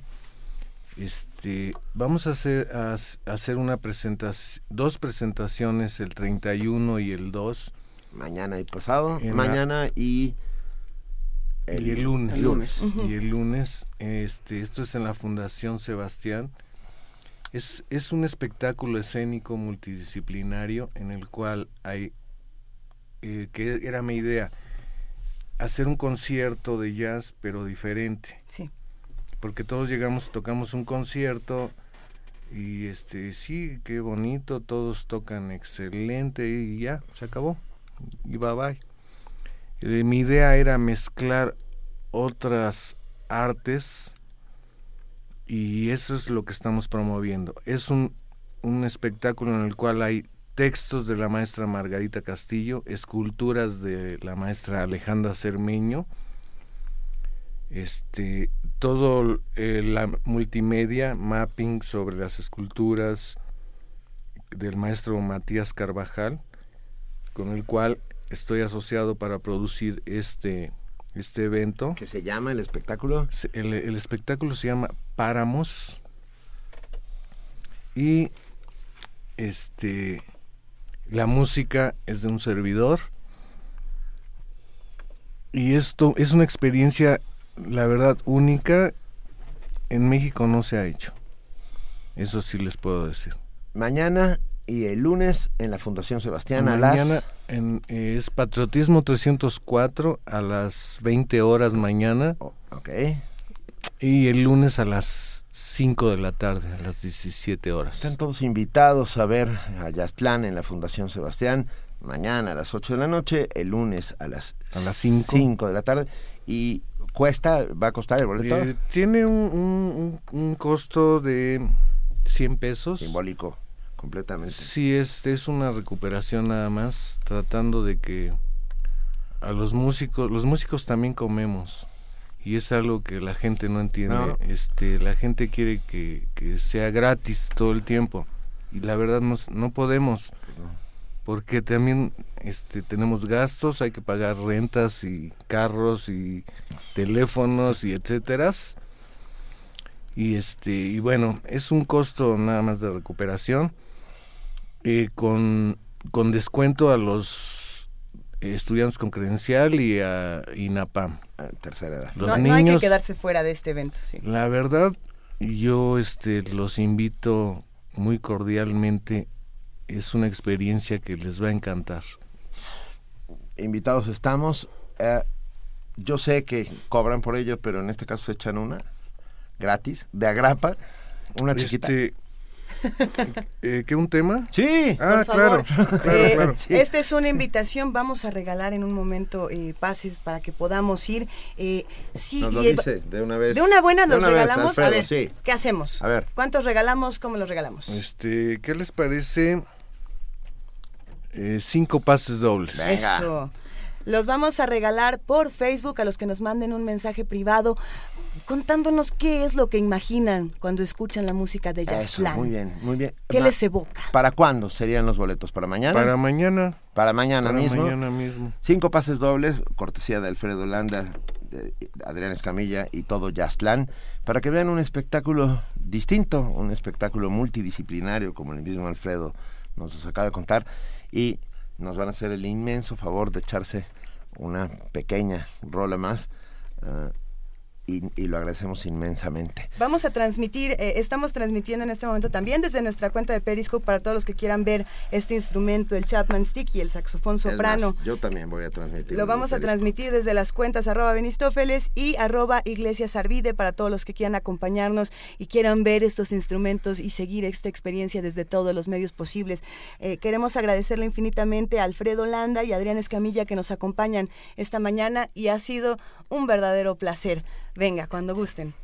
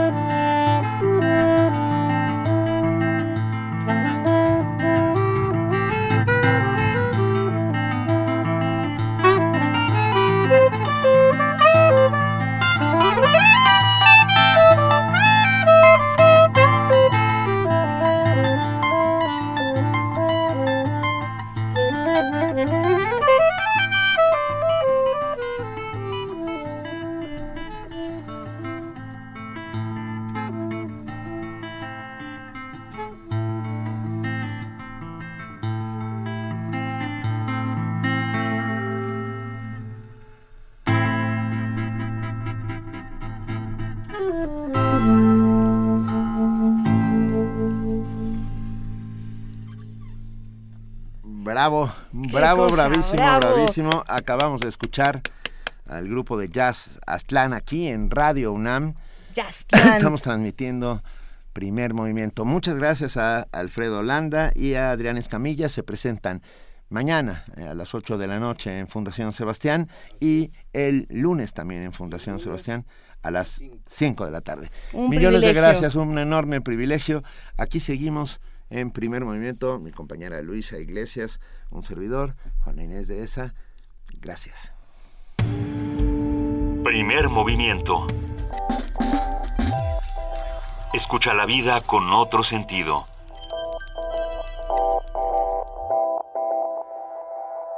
La cabina de Radio UNAM sigue adelante. Estamos nosotros aquí en vivo a través del 96.1 de FM, aquí en primer movimiento a través de Radio UNAM.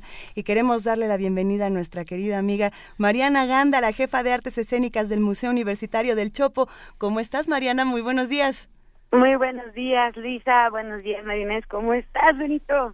Extrañamos tu voz. Estamos muy bien, Mariana. Qué gusto hablar contigo, como siempre. Sí, caray, ya. Oye. Ya, pasado un rato. ¿Qué onda con el estruendo multilingüe? ¿Qué es eso? ¿Qué es eso? El estruendo multilingüe es un ciclo del cual estamos súper orgullosos en el museo porque ha sido una locura tanto en la crítica como en el público y hoy empieza la segunda edición. De lo que va es un ciclo de músicas indígenas contemporáneas. El, el estreno multilingüe eh, este año va a presentar a cinco bandas distintas, de cinco distintas etnias, y de lo que se trata es un poco de confrontar la idea de lo que se tiene normalmente eh, por música indígena. Entonces, hoy arrancamos, es un ciclo que es completamente entrada libre, y el día de hoy, a las 8 de la noche en el Foro del Dinosaurio, se van a presentar Chansanta Roots, que es un grupo de reggae maya. ¿Reggae maya? Reggae maya, sí. Es, ese es el asunto. Justo eh, a veces pasa que en nuestro país todo lo que está relacionado a lo indígena tiene un toque de folclore. Sí, se remite a tradiciones o arroyos folclóricos completamente y no es cierto no necesariamente, no únicamente, ¿no? Es decir, un poco lo que trata de hacer este ciclo con, con una pequeña parte de lo que podría significar lo indígena, que es esta expresión musical, pues cuestionarnos justo de qué hablamos cuando hablamos de lo indígena. Y podemos hablar de una sola forma de esto, tenemos que hablar más bien eh, de las múltiples formas que hay de, de lo indígena hoy en día y dónde está esta cuestión que tiene que ver con la identidad ¿no? Cómo, cómo de repente todas estas expresiones se han metido en una caja demasiado pequeña, ¿no? Y, que salen solamente al juego cuando cuando tienen como bueno le convienen a ciertos intereses no en estos este anuncios acerca de México y el turismo y demás pero que en realidad se quedan muy cortas de lo que es ser indígena hoy en día. Y además las multiplicidades de, de de esta de esta posibilidad de lo indígena, por eso decimos son también músicas indígenas contemporáneas, porque no es para nada lo mismo y es lo que vamos a ver en el ciclo. Eh, de repente lo que va a hacer hoy Chan Santa Ruth con su reggae maya, a lo que van a hacer Shipebitanjai, que es un grupo de metal otomí. ¡Wow! No. vamos a tener así de todo. Va a haber, eh, este viernes empezamos con reggae maya, el próximo viernes va eh, Mare Advertencia Lírica, que es una rapera zapoteca increíble, con Pat Boy, que es un pero maya. Luego va a estar Lumal Top, que ya son una institución de el rock este Sotzil. Luego viene Shipe Vitanjai, que son metaleros. Y cerramos con Valligel, que hacen también eh, blues de chamula. Qué, qué maravilla, Mariana. Cuéntanos, ¿es la primera vez que se hace no? Esta es la segunda edición. La segunda, porque recuerdo que el año pasado hablamos también que tocaba Jajas Huasculashi, si no me equivoco. Bueno, el, año pasado estuvieron eh, por ejemplo. Por supuesto, Ceris. Estuvo eh, también, ¿no? Este, tuvimos igual eh, al rapero de Tlapa, por ejemplo, a su colectivo, ¿no? Entonces, fue, fue tal el éxito del ciclo, nos parece que es bastante relevante que esta música que de repente ha permanecido amordazada, ¿no? Dentro, digamos, del, circuito de, las redes musicales, tenga más presencia, sobre todo presencia en, lugares igual universitarios, ¿no? Y, y que aquí sí hay una cosa que une a todos estos grupos, que es que están haciendo una reivindicación de su lengua. Porque lo que sucede con las lenguas indígenas, y ahí también es otra cosa que, que a veces la gente suele llamarles dialectos, y, y, hay, lenguajes como el zapoteco, que es igual de, antiguo que el latín, ¿no? Y tan diverso como las diferencias entre el español y el francés de una parte de la sierra a la otra. este Lo que están haciendo es una reivindicación de la lengua, porque finalmente si no hay nada que leer en, en tu lugar de origen, en tu lengua, si no hay nada que ver en la televisión, si no hay nada que se escuche en la radio, es muy sencillo que esa lengua se pierda. Porque entonces sí, es mucho más prevalente el español y incluso la idea de aprender inglés para migrar, por ejemplo, ¿no? Entonces lo que tienen todos estos grupos en común es decir, vamos a hacer esta reivindicación, vamos a regresar a las raíces, pero no nos vamos a quedar estancados en la idea que los otros tienen de lo que significa ser indígena en el 2015 en México. Mariana, nosotros ya estamos fascinados y queremos estar el día de hoy a las 8 de la noche en el Foro Dinosaurio. En el Foro del Dinosaurio a las 8 de la noche es entrada libre. Cada fecha va a tener un invitado especial. Hoy van a estar las chicas de Soul, de Soul Sister con nosotros, que también son dos eh, eh, chicas que hacen reggae, que también están haciendo una movilización feminista a través del reggae. Entonces va a poner bueno. Va a haber un chorro de sorpresas. Es completamente entrada libre. Vale muchísimo la pena en términos musicales que se den la vuelta para descubrir estas expresiones que de repente no es tan eh, sencillo ver. Queremos mucho al Chopo. Ay, el Chopo los quiere muchísimo también. Mariana, el Chopo los adora. Mariana Gándara, millones de gracias. Hoy, Queremos a Mariana Gándara. Así es, hoy 8 de la noche, Foro de Dinosaurio, comienza este estruendo multilingüe que no nos podemos perder, porque y, y, para descubrir que el mundo es mucho más pequeño de lo que pensábamos y de que las influ a pesar de las influencias se conservan eh, las identidades y las tradiciones. Exactamente, toda la información de este ciclo, de todo lo que hacemos está en la página www.chopo.unam.mx. Igual síganos en Twitter para tener de acá en el Chopo. Venga, un, un beso, Mariana. Besos, Mariana. Un abrazo. Gracias por todo, Mariana. Hasta luego. Primer movimiento. Donde la raza habla. Son las 9 de la mañana con 44 minutos y así como pasamos de Jazzland y nos fuimos después al Museo del Chopo y después nos fuimos de aquí para allá, en este momento nos vamos hasta Morelia. Benito. Nuestro hombre en Morelia. Juan Arturo Brennan. Buenos días. ¿Cómo estás? Gracias, gracias por acompañarnos en primer momento. Estás en el Festival Internacional de Cine de Morelia, Juan Así Arturo. Es, gracias. Buen día, Benito, Luisa, Juana Inés, todos los demás de la producción. En efecto, estoy aquí en Morelia. Qué gusto escucharte, Juan Arturo Brennan. Igualmente. Cuéntanos cómo va todo, qué ha pasado. Mira, rápidamente, eh, sí hay un ambiente de festival bastante notable. Eso. Eh, tanto la parte buena, que es la cinefilia, como la parte un poco frívola, que es las alfombras rojas y el, el Star System, pero finalmente eso es parte de todo buen festival. Y hay que recordar que un festival no es nada más para fomentar la cinefilia, sino que un festival es también un mercado de cine. Entonces la gente se tiene que exhibir, en el mejor sentido de la palabra, con productores, distribuidores, posibles socios, compradores, etcétera. Entonces hay un fermento cinematográfico bastante notable aquí en Morelia y eso siempre es muy grato, ¿no? Y la programación, como siempre, es hay de todo para todos los gustos y la programación es literalmente multitudinaria. Siempre me ha ocurrido en los festivales que el único coraje que me da es que uno en ningún festival del mundo puede ver todo. Claro. Pero llegué ayer a mediodía y ya este, les tengo reportes varios. A ver, ¿qué ¿Cuántas, has visto? ¿Cuántas películas llevas? Ayer nada más pude ver tres, hoy nada más voy a poder ver cuatro. Nada más. nada más. Y de No, las que- bueno. bueno, entonces rápidamente les digo, casualmente, bueno, no casualmente, elegí, puesto que se trata de un festival nuestro, puro cine mexicano ayer, y vi tres cosas. Sí, la primera de ellas es una película eh, mexicana con una cierta componente guatemalteca, se llama La casa más grande del mundo, dirigida por Ana Bojorques y Lucía Carreras.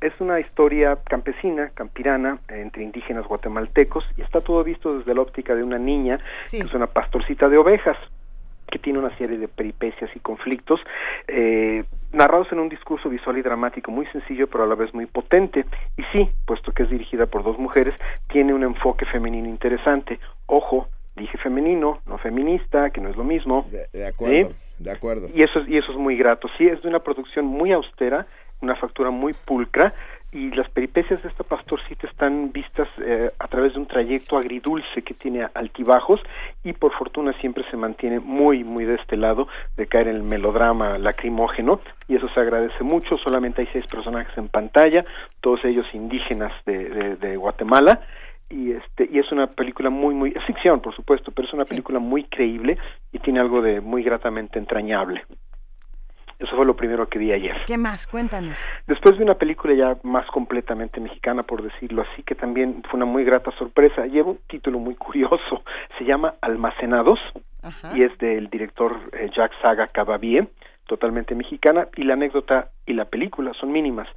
Un joven ve un anuncio y toma un empleo muy menor en una bodega como aprendiz de un viejo empleado que está por jubilarse toda la película transcurre en el interior de la bodega entre ellos dos. Sí, esa es una obra de teatro exactamente, originalmente. Exactamente, que tomaron ellos de una obra de teatro y se comentaba ayer que no era muy viable una obra de teatro, sobre todo tan estática en sí misma como teatro, de llevarla al cine. Y sin embargo el experimento resulta y resulta muy bien, sí, porque de esta anécdota mínima, de este empleado que va a tomar la, este joven empleado que va a tomar la batuta del viejo que está por jubilarse, deriva en una comedia negra que a la vez es minimalista, que a veces se raya en lo kafkiano absurdo, y es muy muy interesante porque está muy bien llevado el ritmo, por supuesto es un ritmo bastante lento, bastante contemplativo. Y justamente es lo que la vuelve eficaz y está anclado en una actuación bastante sobresaliente de José Carlos Ruiz como el viejo em, empleado.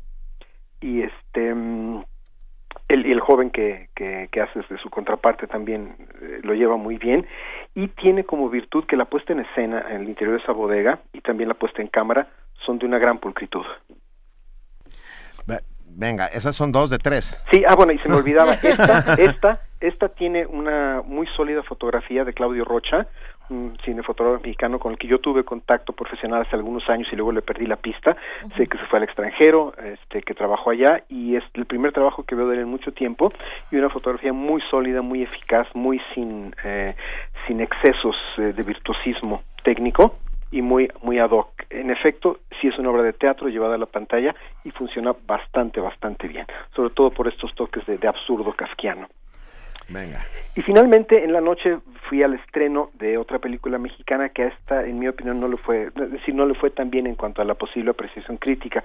Se trata de Las Aparicio, que quizá les suene como el título de una reciente serie de televisión, Así es. como telenovela, producida por, por la compañía Argos. ¿La recuerdan, no? Sí, sí, por supuesto. Bueno, esto es básicamente un compacto en, en formato cinematográfico de, de, las peripreces de la familia de las Aparicio y es la ópera prima de Moisés Ortiz Urquidi, que se encargó de la dirección aquí. Aquí hay varias cosas, hay varios problemas. Bueno, eh, la historia, por los que no la conozcan, es de una familia que es básicamente un matriarcado, donde además hay solamente hijas mujeres, y esta película trata de los problemas actuales que tienen tanto la matriarca como las hijas, cada, cada una con sus propios problemas, y todo contrapunteado con una historia de fantasmas y del pasado antiguo de, del patriarca viejo que les legó la hacienda, que se la ganó en un juego, en fin, está va y viene de aquí para allá y hay un poco de fantasmas y un poco de espíritus, pero tiene varios problemas esta película. El primero de ellos es que dudo, eh, me pregunto, si un público que no estuvo al tanto de la serie, va a poder enchufarse con la película sin saber los antecedentes de la situación, del lugar y los personajes. Eh. Creo que eso ocurre siempre, ¿no? Cuando se va de la televisión al cine, eso suele ocurrir, ¿no? Si uno no estuvo enchufado con la serie, probablemente se quedó un tanto frío.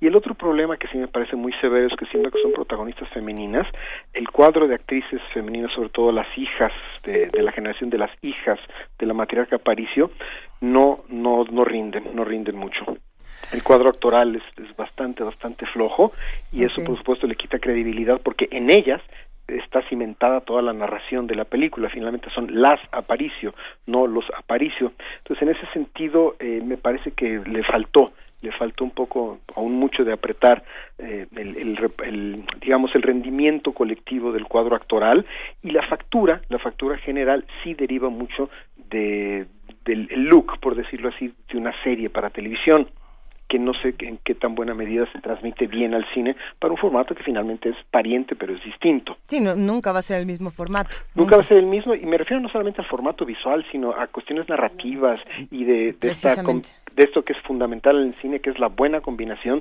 de la puesta en escena y la puesta en cámara y aquí hay como una, un desfase, hay, algo no funciona entre el uno y el otro.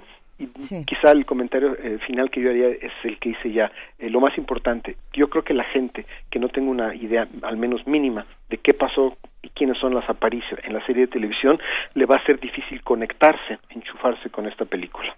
Oh, Juan Arturo, el lunes volvemos a hablar sobre lo que ya me imagino que para entonces habrás visto 17 o 18 películas. Más o menos. Pero, ¿nos vuelves a contar?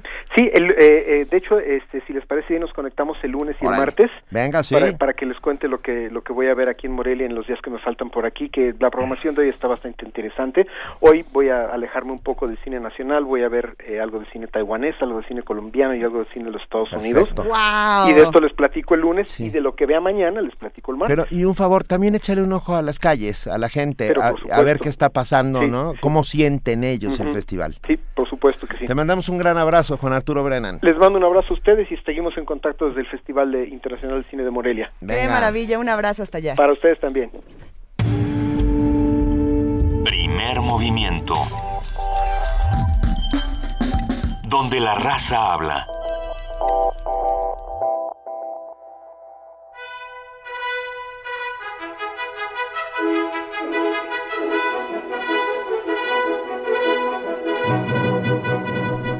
Ya está con nosotros nuestra compañera y queridísima amiga Vania Nuche para contarnos qué, qué hay en Radio UNAM. Hola, Vania. Hola. Hoy en Radio UNAM tenemos muchos cambios. Bueno, la próxima semana tendremos los cambios en el 860 de AM.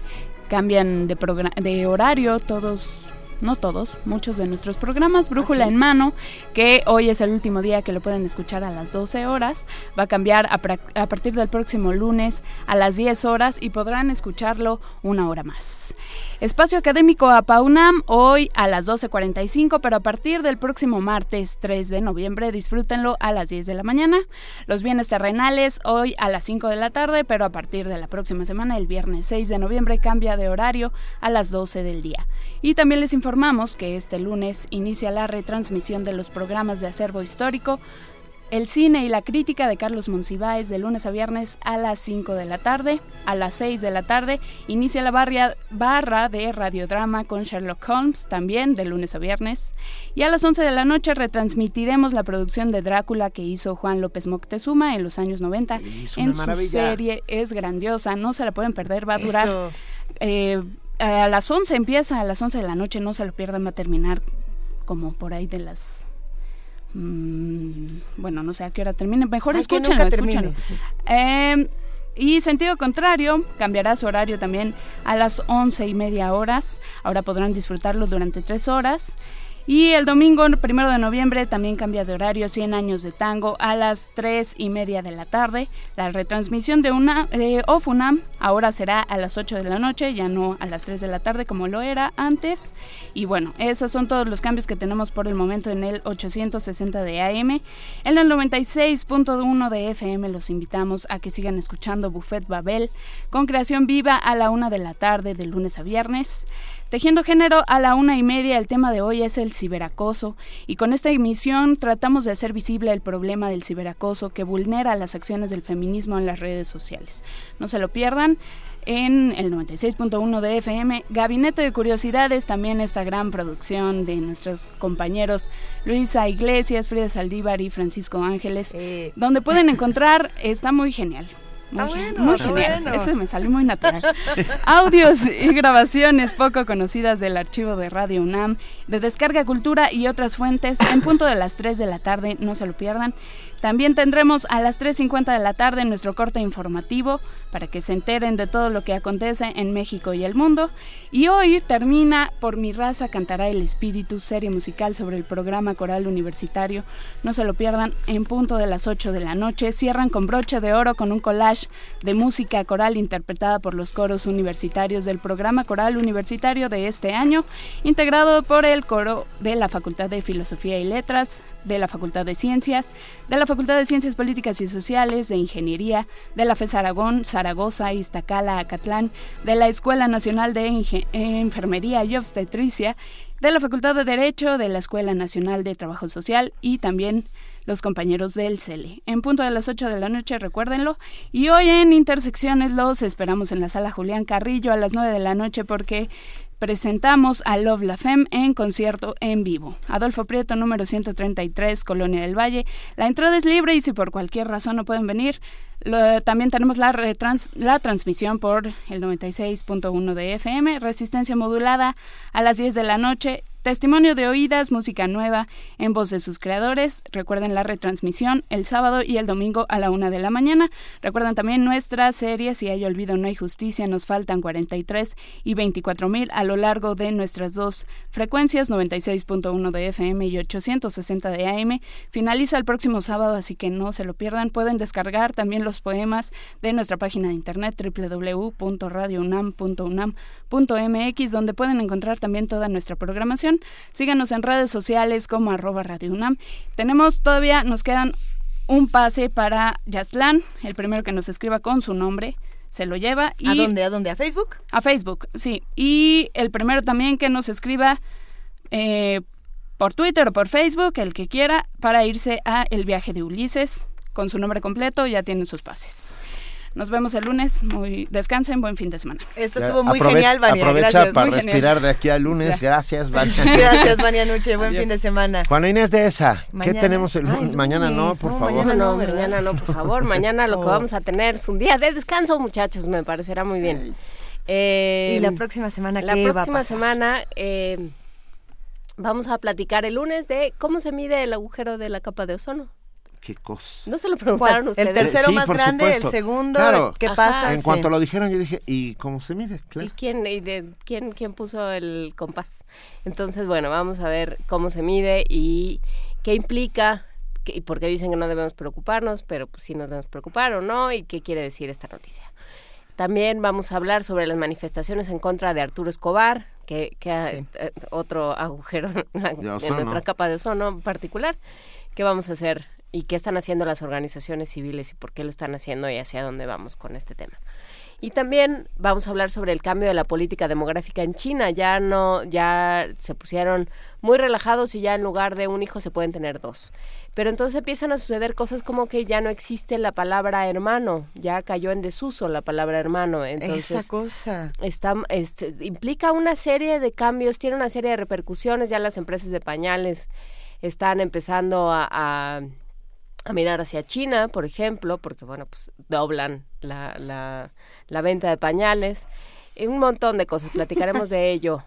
Y también eh, dónde están los otros. Vamos a hablar sobre un, una, un libro de ensayos que se presume como unos, una serie de ensayos contra la estupidez y la barbarie de Enrique Díaz, que se llama El Traslado, que está muy bien y que habla de, por ejemplo, cómo, cómo hemos dejado entrar al otro en nuestra casa a través de redes sociales, qué hacemos con la frontera, pero no lo dejamos entrar a nuestros países, qué hacemos con las fronteras, qué hacemos con el modelo, eso que hablábamos ayer con Alberto Betancourt, qué hacemos con el modelo. Hablaremos entonces de, de filosofía también con, con Enrique Díaz, con su conjunto de ensayos El Traslado. Así es que bueno, pues estaremos como siempre muy moviditos. Por supuesto que vamos a, a estar aquí. Como todos los días de descanso, vamos a estar aquí el lunes 2 de noviembre. Así es que nos escuchamos. Gracias, con Inés de esa. Gracias a todos los que hicieron posible, los que lo hacen posible, sobre todo ustedes que están ahí del otro lado haciendo comunidad con nosotros. Nos vemos hoy a las cinco y media en la sala Carlos Chávez para ver a la vida y obra del cuento tradicional con Ana Cristina Herreros. Millones de gracias Luisa Iglesias. Millones de gracias, querido Benito Taibo. Nosotros ya nos vamos y nos escuchamos el lunes a las 7 de la mañana. Esto fue Primer Movimiento. El mundo desde la universidad.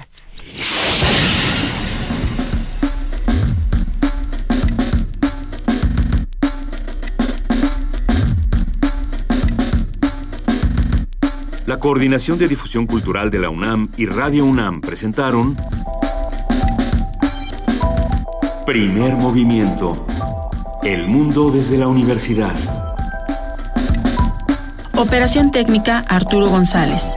Información, Antonio Quijano, Amalia Fernández, Miriam Trejo, Dulce García, Cindy Pérez Ramírez, Cristina Godínez, Abraham Menchaca, Vania Nuche y Patricia Palacios. Producción, Silvia Cruz Jiménez, Frida Saldívar, Paco Ángeles y Ameyali Fernández.